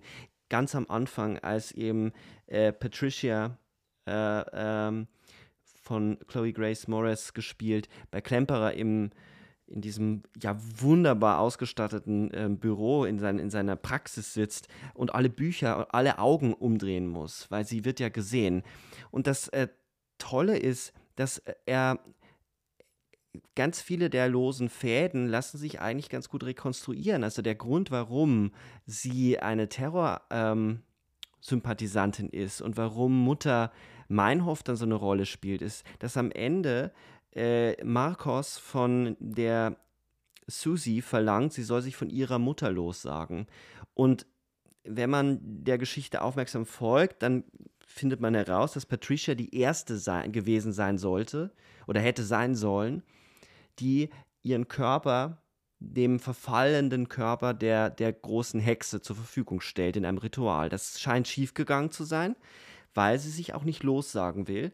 Und ähm, dann wählen sie eben Susi aus, die ähm, auch durch Tanz vorbereitet wird oder eine Kraft in ihr gesucht wird, äh, dem, dem sterbenden Körper oder den, wahrscheinlich war die, dieser Geist sogar körperlos und das, das erste hat nur halb funktioniert. Auf jeden Fall sieht man am Ende die Mutter, die große Hexe, äh, in so einem richtig eklig verwesenen Körper, auch gespielt von äh, Tilda Swinton, die ähm, sich den Körper von Dakota Johnson, von Susie Banyan aneignen will. Und das Ganze geht dann gehörig schief, weil Susie Banyan übernimmt dann den Laden. Sie ist die neue Oberhexe. Sie entspringt irgendwie diesem Geschlecht und schafft äh, das Matriarchat ab ähm, und wird äh, von nun an eben eine erneuerte Tanzschule leiten.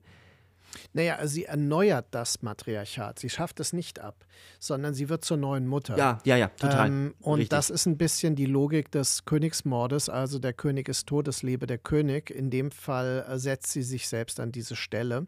Äh, das finde ich übrigens ist die, ähm, ist mir sehr sympathisch, diese Interpretation des Originals. Denn ähm, ich fand das immer extrem banal und unbefriedigend, dass Susie Banyan in, bei Argento aus dem Haus, aus dem brennenden Haus läuft. Ja, das in sich zusammenzubrechen scheint dann. Also es brennt zumindest äh, so äh, lichterloh. Und sie lacht dann, ja. Und dann kann man sagen, ja gut, das ist das Lachen der Erlösung. Sie ist da jetzt äh, entkommen. Äh, aber das ist das ist ja, ich meine, das ist schlicht dumm. Ähm, ein intelligentes Ende wäre in der Tat die Logik, ja, die dieser Film jetzt verfolgt, äh, dass sie lacht, weil sie eigentlich das jetzt die Macht übernommen hat. Und ich bin mir ziemlich sicher, dass das bei in Argentos Film nicht wirklich angelegt ist, das wäre wirklich reingelesen. Mm, ähm, ja, es gibt einen Hinweis, der in die Richtung gehen könnte. Okay. Und zwar wird innerhalb des Films gesagt, dass schon einmal eine andere Schule abgebrannt ist. Ja, okay. Und jetzt gibt es wieder einen Brand und insofern könnte es schon so sein, dass damit dass jetzt Susi diejenige ist, die weiterziehen wird, um die Tanzschule weiterzuführen. Aber in der Tat wird es so nicht erzählt. Es wäre toll gewesen, wenn er es so erzählt hätte. So bleibt das Ganze eigentlich so ein Wohlfühlende. So, die Heldin hat mhm. gesiegt und das ja, gibt das uns... Märchen halt. Die Hexe ist im Feuer und ähm, die Kinder äh, haben überlebt. Ne? Und äh, das ist halt hier nicht der Fall und hier ist es Apokalypse now quasi. Ja? Also, es endet aber ja nicht einfach nur in der Absetzung des Matriarchats und der Wiedereinsetzung, es endet ja noch einmal mit einer, mit einer historischen Wolte. Ähm, Susi sitzt dann am Bett von Klemperer. Mhm. Das ist der Epilog. Ähm, ja. Sie sitzt bei Klemperer am äh, Bett und erzählt ihm, was mit seiner Frau passiert ist. Das ist ja der Dämon, der ihn verfolgt, das Trauma. Er weiß nicht, äh, was seiner Frau passiert ist am Ende des Zweiten Weltkriegs. Er hat sie mhm. verloren. Und Susi erzählt ihm die Geschichte sehr, sehr ausführlich. Äh, ähm, was, glaube ich, auch für viele äh, den Film dann unerträglich gemacht hat, weil äh, plötzlich ist der Genrefilm zu Ende und auf einmal wird es zu einem historischen äh, Stück. Er erzählt, dass eben seine Frau ähm, in Theresienstadt umgebracht wurde im KZ. Und ähm, dann nimmt sie ihm die Erinnerungen an all das, was passiert ist, weil Klemperer ist ja quasi der Zeuge, den sie brauchen, ja. um dieses ähm, Ritual durchzuführen.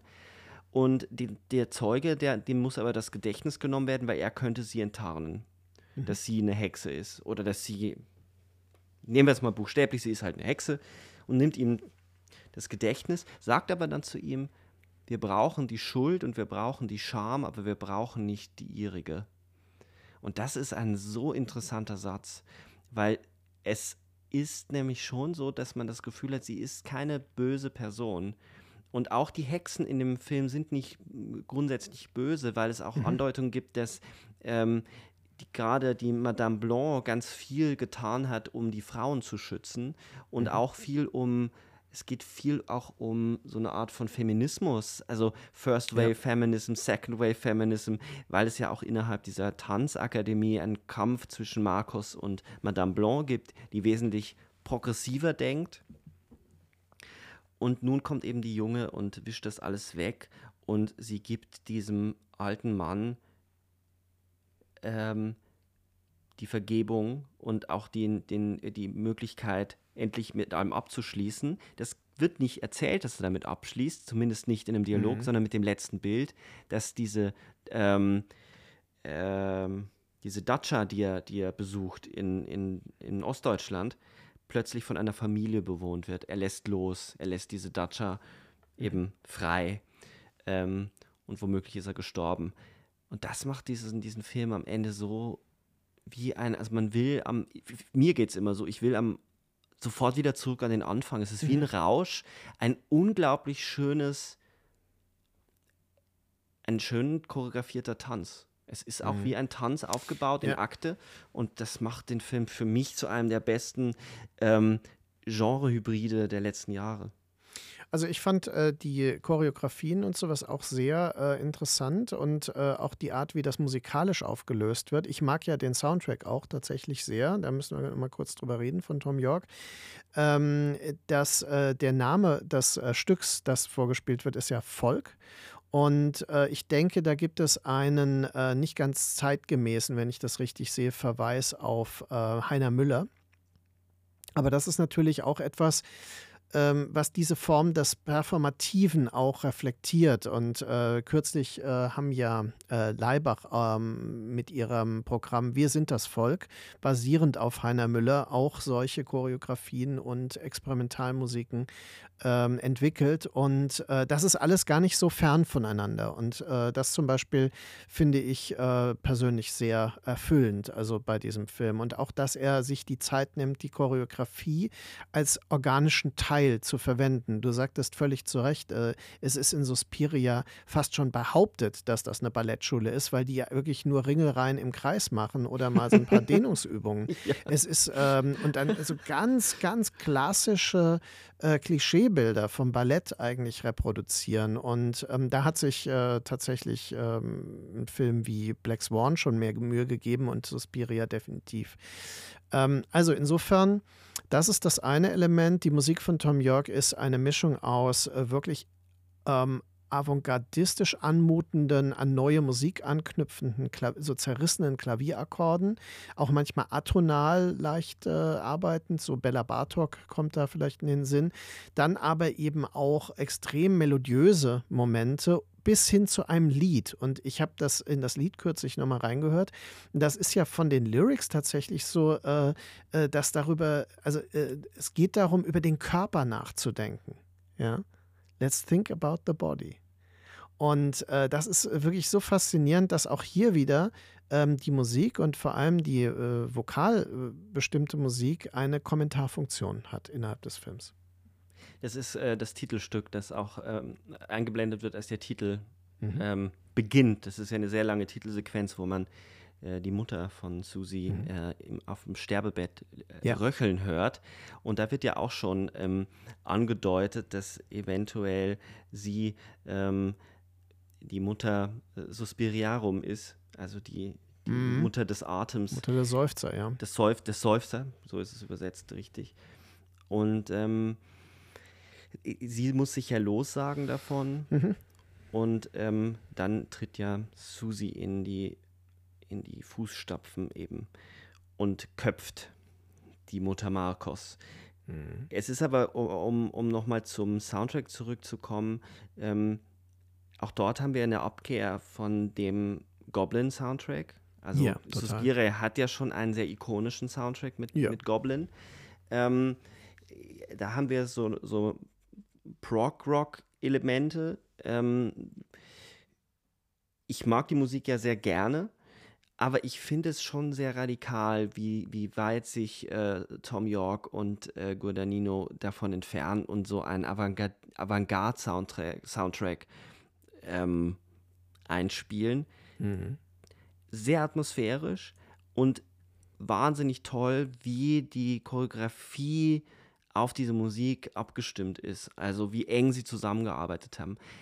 Es ist schon beeindruckend, mit welchen, mit welchen Leuten ähm, er zusammenarbeitet, mit welchen Leuten er es schafft, zusammenzuarbeiten und auch Mhm. auf über so langen Zeitraum auch kollaboriert. Also Mhm. Tilda Swinton, mit der er wahnsinnig viel dreht, Timothy Chalamet, mit dem er wirklich auch äh, ganz eng zusammenarbeitet, äh, Dakota Johnson ähm, ist Ja, was man nicht vergessen darf, äh, er arbeitet ja auch wiederholt mit dem ähm, äh, thailändischen Kameramann äh, Muk Deprom oder wie er auch immer ausgesprochen wird, zusammen, der für ähm, Vera Setakul vor allem gearbeitet hat. Ne? Also bei Uncle Bon Me zum Beispiel ähm, Kamera geführt hat und dann bei ähm, Call Me By Your Name tatsächlich ähm, dann mit Guadagnino anfängt und auch äh, zum Beispiel danach mit, ähm, ja, also die, die Produktion Beckett, ähm, wo Guadagnino nur produziert hat, äh, hat er auch äh, Kamera geführt bei dem Kurzfilm The Staggering Girl. Also es ist wirklich so, ähm, dass er sehr stark auf Ensemble baut und ähm, daraus entsteht natürlich, auch wenn er es nicht wahrhaben will, in meinem Sinne durchaus ein Stil und eine Handschrift, die durch die Wahl der, der äh, Kooperationen einfach geprägt ist. Ne? Wobei bei, gerade beim Kameradepartment interessant ist, dass er äh, vergleichsweise oft seinen Kameramann wechselt. Ähm, Ja, vorher schon, ja, stimmt. Ja. Und trotzdem aber diese, diese eigenartigen Zooms, diese, diese Bewegung immer, immer präsent ist. Also Mhm. er sucht sich schon Leute, die so arbeiten, mit denen Mhm. er äh, das herausarbeiten kann. Es ist schon, da gibt es Leute, die, die bleiben länger bei ihren Leuten oder äh, Mhm. arbeiten mit, mit bestimmten Kameraleuten zusammen. Das macht er nicht. Er sucht sich immer sein Ensemble zusammen, was er gerade braucht, um diese Vision eines Filmes zu verwirklichen. Ähm, das ist, äh, gibt eine ich habe ein Video jetzt gesehen über, über Bones and All, äh, über den wir ja jetzt dann gleich sprechen werden, wo, wo wie verrückt, also was der für, der will wirklich kleinste Details durchsetzen und wenn es dann zum Beispiel der Haarschnitt ist, weil eine Nebenfigur in diesem oder jenem Film diesen Haarschnitt hatte, das muss dann so sein. Genau. Ähm, und er hat eine ganz klare Vision ähm, von seinen Filmen und lässt aber innerhalb dieser Vision, diesen Rahmen, den er setzt, schon seinen, seinen Schauspielern, die er, die er hineinwirft, Raum zu improvisieren oder ihren, ihren eigenen Teil mit beizutragen, sodass sie, äh, dass er und Timothy Chalamet bei Bones and All ganz, ganz lange äh, nach dem Stil, nach dem Style von der Figur von Lee gesucht haben, der immer ganz komisch angezogen ist und sich gefragt haben, warum denn eigentlich. Ähm, das ist jetzt eine inhaltliche Überleitung zu Bones and All. Der, der Charakter von Lee ist ja immer so ein bisschen androgyn, also manchmal trägt er Frauenkleidung, manchmal nicht und äh, sie erklären es damit, dass es womöglich die Kleider sind bei den Leuten, wo er einsteigt und halt irgendwie Essen zu klauen oder die er halt buchstäblich aufgegessen hat. Und dann haben sie sehr lange über die Haare nachgedacht. Das musste ja in den 80ern spielen, wobei das, finde ich, total unspezifisch ist. Also die Musik ist in den 80ern, aber es könnte auch in der Zeitlosigkeit spielen. Ähm, sie haben dann ewig nach einem ganz bestimmten Haarfärbemittel gesucht, weil in den 80ern gab es nicht alle Farben. Und sie haben dann ein, ein noch funktionierendes Haarfärbemittel aus den ja. 80ern gefunden und ihm dann die Haare gefärbt. Das ähm, hätte schief gehen können. hätte, hätte auch schief gehen können. Ähm, damit kommen wir zu Bones and All, den äh, neuesten Film, der jetzt in den Kinos läuft.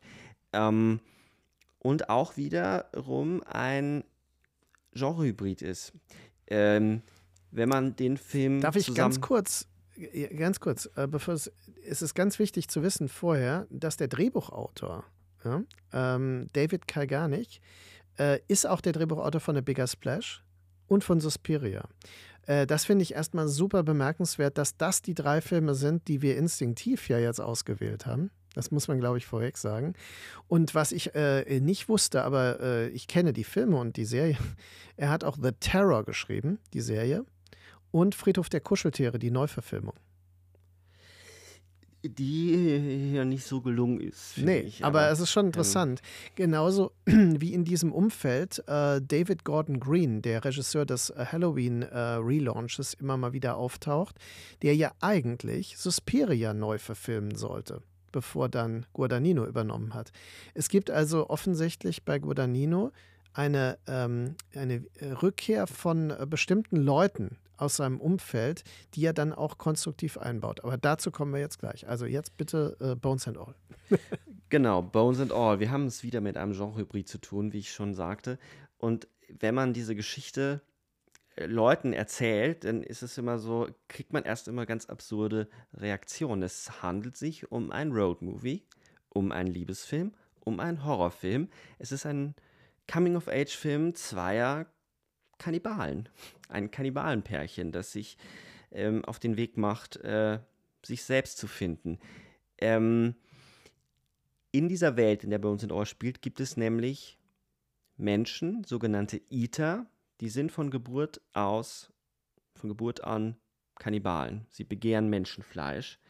Ähm, es wird nicht so ganz klar, ob sie das auch wirklich zum Überleben brauchen. Ich glaube, sie brauchen es nicht dringend. Sie können auch anders überleben, aber das Verlangen danach ist wahnsinnig groß. Und es gibt so eine Art emotionales Aushungern. So zumindest habe ich das äh, mir erklärt. Die Hauptfigur ist Marin, gespielt von Taylor Russell. Marin ist, wenn es eine absolute Außenseiterfigur gibt in dem Film, dann ist es Marin. Ähm, sie wird von ihrem Vater quasi äh, gehalten wie ein Tier. Äh, sie darf in die Schule gehen tagsüber, muss dann sofort nach Hause gehen und wird dort eingesperrt. Sie hat also ihren Trieb scheinbar im Griff. Aber sie kommt eben in die Pubertät und ähm, bei einem Sleepover bei Freundinnen, sie schleicht sich aus dem Haus, knabbert sie einer Klassenkameradin mal eben den Finger ab. Und dann müssen Maren und ihr Vater Hals über Kopf wieder die Stadt verlassen und müssen ein neues Leben beginnen, wie schon so oft vorher. Die Mutter ist gar nicht mehr da, die ist abgehauen, man weiß lange Zeit nicht, wohin sie ist. Ähm, es klärt sich dann auf, dass eben die Mutter diejenige ist, die, also es muss ja immer irgendwie einer der beiden Elternteile ein Iter gewesen sein, sonst äh, würde das Kind kein Iter sein. Ähm, und die Mutter war ein Iter, die äh, aus Angst, ihr eigenes Kind zu fressen oder ihren Ehemann zu fressen, ähm, die Familie verlassen hat. Nun wird aber Maren von ihrem Vater verlassen und sie bekommt einen eingesprochenen Brief auf Tape und ein Geburtszertifikat, auf dem die letzte Adresse oder die Adresse der Mutter oder zumindest die Möglichkeit besteht, die Mutter zu finden. Und das ist auch das Ziel, das Marin hat. Sie will ihre Mutter finden. Sie will also herausfinden, warum bin ich so, wie ich bin. Es muss doch irgendwie mit meiner Mutter zusammenhängen. Und dann beginnt eben diese Road, dieses, dieses Road-Movie-Element und sie begegnet eben anderen Etern, unter anderem Lee. Lee wird gespielt von Timothy Chalamet und zwischen den beiden entspinnt sich ein immer dichter werdendes Band der Zuneigung, des Begehrens. Aber es gibt auch andere Eater, das ist, muss man noch erwähnen, nämlich unter anderem Sully, gespielt von Mark Rylance. Die Eater sind nämlich nicht immer so nett zueinander, die essen sich auch gegenseitig. Und mit diesem Sully hat Timothy, Chal äh, Timothy Chalamet, sage ich schon, Guadagnino, ähm, einen Charakter geschaffen, beziehungsweise die Vorlage in, im Roman ist ja schon mm, geschaffen. Jetzt habe ich den Namen der Romanautorin vergessen. Hast du den parat? De Angelis, glaube ich. Ja, Camille, Camille de, de Angelis. Oh ja, super. Camille de Ah, Angelis. Ich kann mich mal an einen Namen erinnern. Camille de Angelis. Mhm. Also da ist der Charakter auch schon angelegt, aber so wie ihn äh, Guadagnino auf die Leinwand bringt, ist das einer der unangenehmsten, unheimlichsten Filmbösewichte oder zumindest ambivalenten Charaktere, die ich seit langem gesehen habe. Also es gibt zwei Szenen, da läuft es mir eiskalt den Rücken runter. Ähm, ja, wie geht die Geschichte aus? Ähm, wir spoilern ja immer. Dafür sind wir ja mittlerweile bekannt. Ähm, Beliebt. bei den einen beliebt, bei den anderen unbeliebt. Im Falle von Bones and All sei darauf hingewiesen, ja, wir spoilern hier jetzt. Wenn ihr den Film noch nicht gesehen habt, dann ausmachen. Mich stört das ja immer nicht, wenn man spoilert. Ich gucke mir Filme nicht wegen Überraschungen an, sondern weil ich Atmosphären mag. Marin und Lee beschließen, ein ethisch korrektes Leben zu führen und eben nicht mehr Menschen zu überfallen und zu essen und werden dann ausgerechnet von Sully überfallen und äh, Lee wird so schwer verletzt, dass er Marin bittet, ihn doch bitte mit Bones and All, also mit Fleisch und Knochen aufzuessen, weil er sie kann keinen Notarzt rufen, weil sonst würde der Mord entdeckt. Und wenn man einen Menschen mit Knochen und Fleisch und Sehnen und allem, was dazugehört, verspeist, gibt es wohl einen Kick, einen richtigen, so wie so einen Drogenkick. Ähm, deswegen der Titel. Das ist so im Groben, im Großen und Ganzen der Plot. Ja, und was merkt man daran sofort? Der Film hat natürlich auch keine wirkliche Spannungskurve, sondern er meandert vor sich hin. Was ihm vorgeworfen wurde, er ist natürlich ein Roadmovie, da kann er sich das erlauben, von Station zu Station, ne, diese Reisebewegung zu machen. Er ist aber ein erstaunlich selten auf der Straße spielendes Roadmovie. Also er, er spart eigentlich die Passagemomente aus, die normalerweise die spezifische Poesie des Roadmovies ausmachen. Von daher kann man auch hier wieder sagen, es ist auch ein Hybrid. Es ist natürlich Roadmovie, Gangsterpärchen auf der Flucht, Liebesfilm ist natürlich etwas, was so durch Bonnie und Clyde und Gun Crazy und solche Filme vorgegeben ist. Äh, Badlands ist mit Sicherheit da auch ein wichtiger Film. Aber das, was Badlands ausmacht, nämlich diese Poesie der Landschaften, ja, und äh, das Verhältnis von Natur und Stadt, das ist hier nicht wirklich äh, präsent. Und äh, wer jetzt ähm, diese Illusion hat, äh, oh, das ist der neue Badlands, wird mit Sicherheit enttäuscht werden. Ist auch passiert äh, bei Leuten, die so argumentiert haben. Interessant ist, ich finde die, den Vergleich mit äh, einigen Vampirfilmen, wie zum Beispiel Near Dark von Catherine Bigelow, nicht so fern, Hm. muss ich sagen. Mhm. Der Film hat aber auch hier wieder weniger ähm, klassische Genrebezüge und auch weniger ähm, so dunkle Atmosphäre, äh, wie das nämlich Near Dark natürlich dann hat, der ja eigentlich fast ein Vampir-Western ist, ne? Roadmovie-Western. Also hier haben wir jetzt auch nicht so wirklich äh, Action-Szenen. Ähm, wir haben sie, aber sie sind relativ kurz, knackig, prä äh, prägnant und äh, auch schockierend, aber halt nicht so, dass sie die eigentliche Sensation des Films dann darstellen. Also die Gewaltspitzen sind mitunter schon heftig, das muss man an dieser Stelle schon sagen.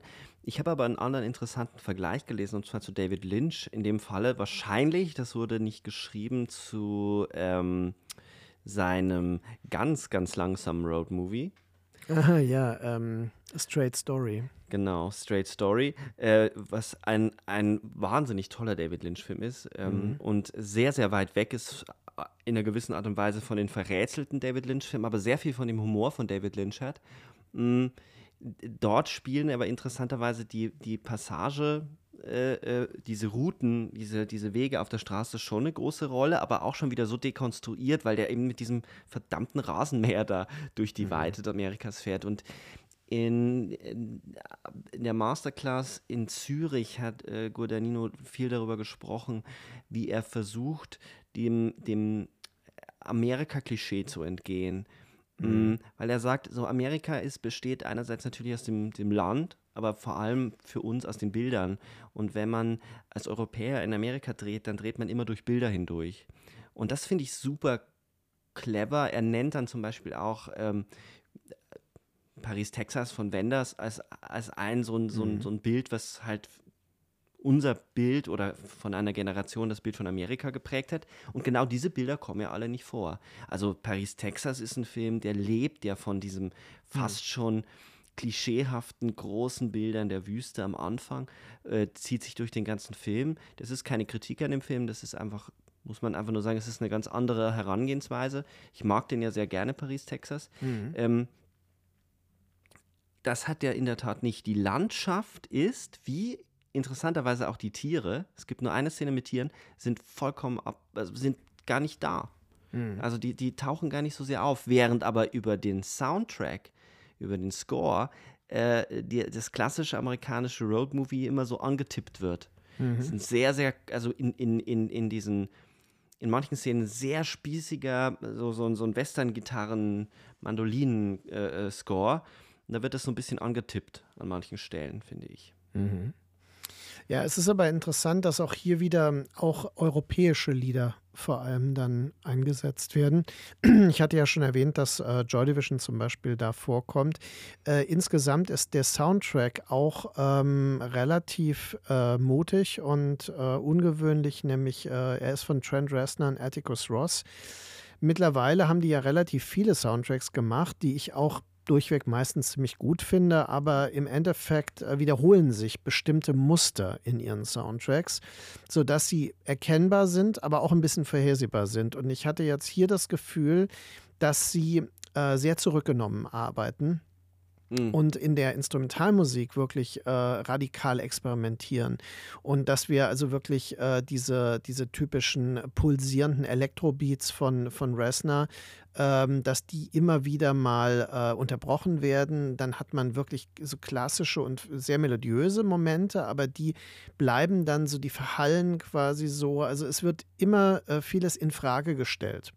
Und äh, das ist was, was ich ja auch bei den anderen Filmen schon meinte. Er dass Guadagnino selbst eine ähm, Methodik des Infragestellens hat, also der eine Welt äh, voller Fragezeichen präsentiert und ähm, völlig bewusst auch. Ja? Und äh, damit so eine Wahrhaftigkeit erzeugt für mich, ne? weil äh, ich habe äh, die Welt, in der wir leben, auch bis heute nicht wirklich begriffen. Und deswegen schätze ich das, wenn Filme dieses Erlebnis äh, spiegeln. Das Spannende an der Auswahl der Songs, nur um das gleich nachzuschieben, ist ja, dass es ganz oft ähm, Songs von Bands sind, die mit so einem Außenseitertum oder so einem Rebellentum mhm. verbunden werden. Also es gibt, glaube ich, keine melancholischere Band äh, oder die so sehr für, für Außenseiter steht wie Joy Division und dieser Song Atmosphere ist natürlich auch so tief traurig und so ein, diese beiden Figuren, denen wir da folgen, die, die sind so sehr am Rand der Gesellschaft, weil sie sich einerseits gegenüber den Menschen zur Wehr setzen müssen. Sie dürfen nicht auffallen, sie dürfen nicht zeigen, dass sie Kannibalen sind, müssen dann gleichzeitig aber diese Menschen auch verspeisen und sind auch noch auf der Hut vor den, vor den eigenen Leuten, mhm. vor den Eatern ja, und, genau. vor, und bis hin zur eigenen Familie, weil es ja wiederholt sich ja in allen Biografien. Ähm, das bei Lee, Lee wird ja von seinem Vater attackiert. Der Vater schlägt äh, besoffen immer die, die, mhm. die Geschwister und irgendwann äh, fängt er halt auch an, ähm, an den rumknabbern zu wollen und dann bringt Lee ihn um und frisst den eigenen Vater auf mhm. und wahrscheinlich auch mit Knochen und allem, also Bones and mhm. all. Ähm, das ist ziemlich makaber und es ist ziemlich radikal, weil, weil diese Figuren natürlich in einem Raum sich bewegen, wo sie wirklich Dinge tun, die wir eigentlich nicht mehr für gut heißen können und trotzdem folgen wir ihnen als Helden, weil es in dieser Welt als Notwendigkeit anzuerkennen ist. Aber sie stehen damit auch ständig in einer in einem Raum, der sie total zu, in die Einsamkeit treibt, weil sie in der Tat ist der Kannibale in diesem Film Parasit, der den den Gesellschaftskörper an, annagen muss, auffressen muss und damit die Einsamkeit produziert, unter der er leidet, unter der unter anderem eben auch dieser Sully leidet, der, der so einsam ist, dass er sich ja selber dauernd in der dritten Person anspricht. Mhm. Er verdoppelt mhm. sich.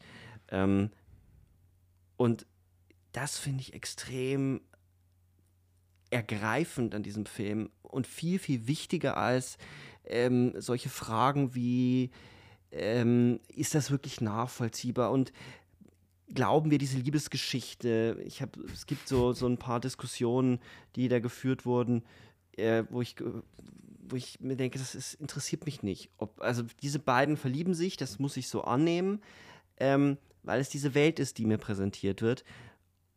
Abgesehen davon, dass ich das total nachvollziehbar finde, weil sie sind die einzigen, die sich haben können in dieser Welt, in der sie sind.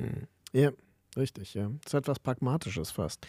Aber ich würde noch zwei Figuren ergänzen wollen, bevor ich zu einer eigenen These nochmal komme, die ich auch schon äh, diskutieren musste. Äh, Chloe Sevigny spielt ja ähm, die Mutter ne, der Protagonistin und ist eigentlich eine äh, Person, die geisteskrank geworden ist, wahnsinnig geworden ist, buchstäblich, äh, weil sie ihre Sucht nicht mehr befriedigen konnte, offensichtlich. Also die ja selbst eine Iterin ist und äh, es wird angedeutet, dass sie ihre eigenen Hände gegessen hat in dieser Verzweiflung. Sie, sie, hat ja keine Hände mehr. Und sie attackiert dann auch ihre eigene Tochter bei dem Besuch. Und ähm, die zweite Figur, die ich äh, sehr wichtig finde, ich hatte es vorhin schon angedeutet, David Gordon Green, der Filmemacher, hat einen Cameo-Auftritt und spielt einen, den Fan von einem Eater, der gemeinsam mit diesem auf kannibalische Jagd geht und eigentlich wie so eine Art Serienmörder-Fan ist, der selbst lernen möchte, zum Serienmörder zu werden. Also wie Otis bei Henry oder so. Und äh, das ist eine total verstörende Figur. Und ich finde beide, diese, diese selbstzerstörerisch Süchtige und ähm, den, den Gewalt, äh, diesen gewaltsüchtigen äh, äh, Soziopathen, ähm, das äh, sind, ähm, das ergänzt sich zu diesem gesamten Figurenensemble zu einem total pessimistischen und melancholischen Bild eines Landes, das etwas mal war, was es nicht mehr ist und das genau weiß. Also der Film hat diese Trauer äh, in dem Bewusstsein, äh, sein eigenes Verdämmern mitzuerleben. Und mich wurde, äh, das kann ich auch wörtlich sagen, weil äh, vielleicht hört er sich's mal an und einen schönen Gruß, ich mag ihn ja sehr, ähm, der äh, Kai Miem ne, von der EPD Film, mhm. ähm, der hatte nämlich gemeint, was sagt denn der Film über Amerika? Weil ich sagte, das ist ein, für mich ein toller Film über Amerika. Und ich sagte ihm, naja, diese Atmosphäre der Melancholie, es, es mag diffus erscheinen, aber es ist etwas, was den ganzen Film prägt, diese spezifische Melancholie, in einem Zustand zu leben, äh, wo man weiß, dass man bereits im Verdämmern ist. Das ähm, passt wunderbar ja zu der These, die ich ja ähm, auch in der Rezension aufstelle. Oder in, ich habe ja einen Text geschrieben über, über Kannibalismus im Film und ähm, kontrastiere da Bones and All mit anderen Filmen. Und meine These ist, dass es ja auch um, um äh, Generationenkonflikte geht, weil diese beiden jungen Menschen versuchen, eine ethische Haltung zur Welt zu gewinnen, wo sie, wo sie eben sich nicht selber auffressen, sich nicht die Arme wegknabbern, sondern gut leben wollen und äh, von der älteren Generation gehindert werden. Mhm. Entweder von den Eltern aufgefressen werden oder von der älteren Generation aufgefressen werden. Natürlich ist es ein weiter Sprung von diesem von diesem Film hin zur Klimakrise muss man gar nicht auf die Klimakrise beziehen. Spricht ein bisschen was dafür, dass eben keine Tiere vorkommen und dass eben mhm. die Landschaft auch nicht vorkommt. Aber es geht, es reicht schon zu sagen, es geht um diese Form von, von unterbrochener Generationfolge und dass quasi äh, man die eigene Grundlage, auf der man lebt, wegkonsumiert. Ähm, und gerade Sully ist so eine Figur, die ja, die ja ständig alles, von was er eigentlich leben könnte und von was er zehren könnte, er will ja diese Einsamkeit, diese Einsamkeit drin, das zerstört er und, und konsumiert es weg.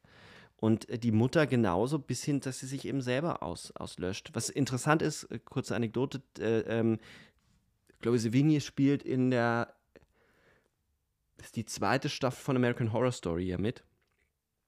Und da spielt sie, äh, da hat sie die komplett amputierten Beine. Also in dem Film hat sie keine Arme mehr und bei American Horror Story hat sie keine Beine mehr. Die Frau verliert gerne Gliedmaßen. Ähm, ja, die ist sehr speziell. Ich finde die super, ich mag die total gerne. Ähm, die hat ja diese, diese tolle Serie Hit and Miss, wo sie diesen, diesen ähm, transsexuellen Killer spielt. Ähm, also eine, eine Transfrau spielt ist super gut. Ist kaum, hat, glaube ich, kaum jemand gesehen, aber die ist richtig richtig gut. Wo, ich habe auch nur davon gehört. Ähm, interessant ist, dass sie in der Fernsehserie von Guadagnino, We Are Who We Are, tatsächlich auch mitspielt. Die, die, ich finde, die passt auch wunderbar mhm. in dieses Ensemble, mit, auch mit ihrem, mit ihrem sehr androgynen Gesicht und ihrer, ihrer Art zu spielen. Ich finde sie sehr, sehr wandlungsfähig, sodass man sie ja manchmal gar nicht mehr erkennt in den, in den mhm. Rollen. Ähm, ganz, ganz toll, wie überhaupt auch Mark Rylance, äh, den Sully, mit so einer, die Szene, wo, wo, wo er ihr wieder auflauert. Also die können mhm. sich ja über sehr weite Strecken riechen. Und der, der Sully hat wohl in seiner Einsamkeit eine Fähigkeit entwickelt, über, über riesige Distanzen andere wittern zu können. Mhm. Das wird ja auch äh, von einigen so, wir kritisieren das ja und ah, warum soll man das glauben? Naja, ich meine, bei Star Wars glaubt ihr auch, dass irgendwelche Leute einen Todesstern in, ins Weltall bauen. Ähm, nehmt es doch einfach an, dass diese Figur das kann, weil es ein Begehren gibt. Wir haben also ein Begehren, wie ja, es so stark eine, wird. Genau. Es ist ein übertriebenes Bild für das Begehren, genau. Und er lauert ihr auf dem äh, dort auf und es kommt, ist, er strahlt so eine Bedrohung aus, weil sie, sie ist total erschrocken, dass er plötzlich dasteht. Er redet wieder von sich in der, in der dritten Person und rastet, du merkst förmlich, okay, hier braut sich etwas zusammen und das bestätigt sich ja dann später, wenn ihr auflauert, wo ja kurzzeitig sowas wie eine Vergewaltigung angedeutet wird, die aber, die aber gar nicht stattfindet. Er will sie ja überhaupt nicht vergewaltigen. Er, er, er begehrt sie überhaupt nicht körperlich. Er will sie töten, ähm, damit er, weil sie zu viel weiß von über ihn. Genau. Er will, er will, er will, er wählt die Einsamkeit, er hat Angst, enttarnt zu werden weil er merkt, dass diese Generation, dass diese junge Frau anders mit dem Ita-Sein umgehen wird als er. Und das ist schon auch ein erschreckendes Motiv. Bis hin die ganze Szene am Ende mit, äh, ist unfassbar brutal. Wie mit, mit dem Ersticken, also mit der Plastiktüte über dem Gesicht. Mhm. Ähm, das, das ist, ist ein interessanter Punkt, weil äh, Guadagnino auch ähm, meines Erachtens äh, sehr viel von Hitchcock gelernt hat. Und Hitchcock hat ja diese berühmte ähm, äh, Mord durch Ersticken in dem Film The Torn Curtain, der zerrissene Vorhang. Ne? Ich glaube, Wolfgang Keeling wird da in einem Ofen von Paul Newman erstickt und das dauert ewig lang. Und äh, Hitchcock war einer der Leute, die sich über nicht nur über kreatives Töten an sich, sondern auch über eine Wahrhaftigkeit in der Darstellung von Tötungsszenen immer Gedanken gemacht hat.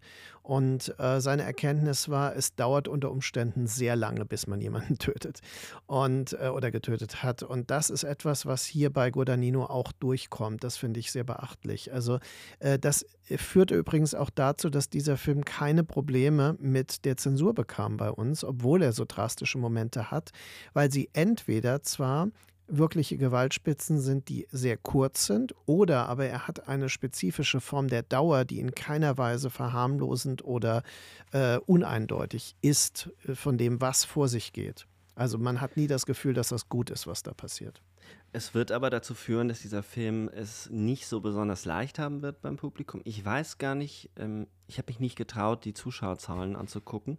Mhm. Ähm, weil ich äh, mich nicht traurig stimmen wollte, weil ich Angst habe, dass dieser Film so mehr oder minder untergehen wird, weil er ist schon eine Herausforderung, das muss man sagen. Aber er, mhm. ähm, er hat so eine Atmosphäre, wo ich das Gefühl habe, der könnte sich zu einem unglaublichen Kultfilm entwickeln, weil er ganz viel, finde ich, über eine jüngere Generation sagt. Und man kann dem so folgen wie. Ich hatte ich habe so kurz überlegt, wenn einer meiner Lieblingsfilme ist ja My Own Private Idaho von ähm, Gus Van Sant, ähm, auch ein Roadmovie, ein yeah. queeres Roadmovie. Ähm, und man könnte in der Tat ja einfach sagen, okay, dann packen wir halt noch Kannibalismus mit rein und dann ist man gar nicht so weit weg davon. Yeah. Ähm, und man hat ähm, auch großartige Schauspieler. Ähm, aber ich habe kurzzeitig, wenn ich wieder so jung wäre und den Film jetzt gesehen hätte, hätte der mich wahrscheinlich genauso oder würde mich dieser Film jetzt so packen, wie man hm. Private Idaho, als ich den das erste Mal gesehen habe, weil er mir wahnsinnig viel über, über das Erleben, das Begehren und die Einsamkeit von jungen Menschen, wahrscheinlich mhm. nicht nur in Amerika, aber auch in Amerika die Weite die ja. er nicht bildhaft darstellen muss, sondern die er quasi ins Innere des Begehrens legt. Ähm, darüber buchstabiert er es aus. Mhm. Für mich ja, absolut. einer der stimme Filme ich, des, stimme ich des zu. Jahres. Ja, also für mich auch äh, absolutes Highlight. Äh, er hat übrigens äh, seine Produktionskosten bis zum heutigen Tag, also äh, Dezember 22, noch nicht eingespielt. Ähm, er hat wohl bis zu 20 Millionen gekostet und bisher so etwas über 13 Millionen eingespielt. Also er ist wohl im Kontext der aktuellen Kinoproduktionspleiten, also die vor allem, und das ist ja das Deprimierende, äh, anspruchsvolle Filme, die aufwendig produziert wurden, betrifft, äh, ist er mit untergegangen wohl. Aber wir haben ohnehin eine Situation und äh, das ist, äh, da kann man nicht unbedingt davon ausgehen, dass ein solcher Film eine Rettung des Kinos darstellt. Ich selbst habe ihn gesehen mit geschätzten vielleicht von, also es war ein zweistöckiges Kino, ich saß unten alleine, oben drüber waren vielleicht noch vier, fünf Leute. Ähm, und das war am ersten Tag, in dem er aufgeführt wurde. Ja, das ist eine Tragödie insofern, als dass dieses Jahr schon einige Filme durchgefallen sind beim Publikum, äh, mhm. äh, nicht äh, wahrgenommen wurden. Unter anderem eben der äh, wunderbare Licorice Pizza von Paul Thomas Anderson. Und das sind alles diese Filme, die das Einzelstücke mhm. sind. Äh, keine Fortsetzungen, keine irgendwelche Franchises, sondern wirklich mhm. genuine Einzelstücke, sehr komprimiert, mich in eine Welt hineinwerfen. Aber wir scheinen in der Tat in einer Situation zu sein, wo, wo die Menschen auch durch, die, durch den Siegeszug der Serie das Serielle, glaube ich, ähm, brauchen und, mhm. und wollen und sich äh, in etwas wiederfinden, in, in, so einem langen, in so einem langen Atem wiederfinden wollen, der schon angelegt ist. Mhm. Eigentlich kann man es nur allen Leuten wünschen, in diesen Film reinzugehen, weil er ähm, oder sich überhaupt mit Luca mit Luca Guadagninos Film, sich denen hinzugeben. Von mir aus auch äh, zu Hause, aber Bones and All bitte im Kino. Ähm, weil es eine, eine Art von, von Kino ist, das, wenn man sich darauf einlässt, sehr besonders. Er ist ein Regisseur, der schon eine eigene Handschrift hat. Also ihm ja. seid hier wirklich ausdrücklichst widersprochen sehr viele Motive wiederholen sich. Er ist in einer gewissen Art und Weise, und das hat er ja selber gesagt, ein Voyeur. Und somit gehört er in diese Riege der Fetischfilmer, weil alle guten RegisseurInnen haben ihre Fetische, die sie verfilmen. Ähm, von Claire Denis über Nicholas Winning Refn äh, bis hin zu Luca Guadagnino. Und natürlich, wer es, es, liegt ja quasi auf der Hand, ähm, David Lynch und mhm. seine roten Räume und seine ähm, ein ganz großer für mich. Ja, ich erwarte da auch noch was. Also es, der ist nicht am Ende, habe ich das Gefühl. Wir werden ja nochmal zu ihm zurückkehren und über Call Me By Your Name sprechen, wenn wir mhm. über Constructing und, und, Deconstructing Queer Cinema sprechen. Nämlich, äh, wann genau, wissen wir noch nicht, aber der mhm. Plan ist, ähm, darüber zu sprechen, wie Queerness eigentlich in Filmen konstruiert wird, weil es ja nichts ist, was einfach so besteht, sondern ein Film muss ja eine queere Ästhetik bauen und mhm. da werden wir Filme raussuchen und einer dieser Filme wird eben sein Call Me By Your Name. Ähm, und was eben einer der Gründe ist, warum dieser Film oder eines der Rätsel mitunter vielleicht sogar, warum dieser Film eigentlich so erfolgreich ist und auch als so unglaublich queer gilt, ähm, dem gehen wir dann nach. Das wird aber noch eine Weile dauern. Bis dahin werden wir mal schauen, was sich noch so alles auf dem Weg finden lässt, mhm. weil äh, gut Ding will Weile haben. Für den Abend wäre das äh, von meiner Seite wäre zu Guadagnino sicherlich nicht alles gesagt, aber für den heutigen Abend habe ich so meinen Pulver verschossen. Ja. Nein, ich finde, wir haben jetzt auch eine schöne Länge erreicht und ähm, das äh, funktioniert äh, in dem Zusammenhang, den wir auch sonst aufbauen, glaube ich, sehr gut. Und ähm, ja, wenn die Inspiration da ist, diese Filme mal äh, neu zu sichten, wenn man sie äh, schon kennt, ähm, vielleicht mit ein bisschen anderen äh, Blickwinkeln, dann ist ja schon sehr viel erreicht. Okay. Und wenn, wenn äh, der einen oder dem anderen noch etwas auffällt, was sich durch die Filme von Luca Guadagnino zieht, immer her damit auf allen bekannten Social-Media-Kanälen oder per E-Mail. Wir freuen uns und äh, dann bis zum nächsten Mal. Tschüss. Bis dann. Tschüss.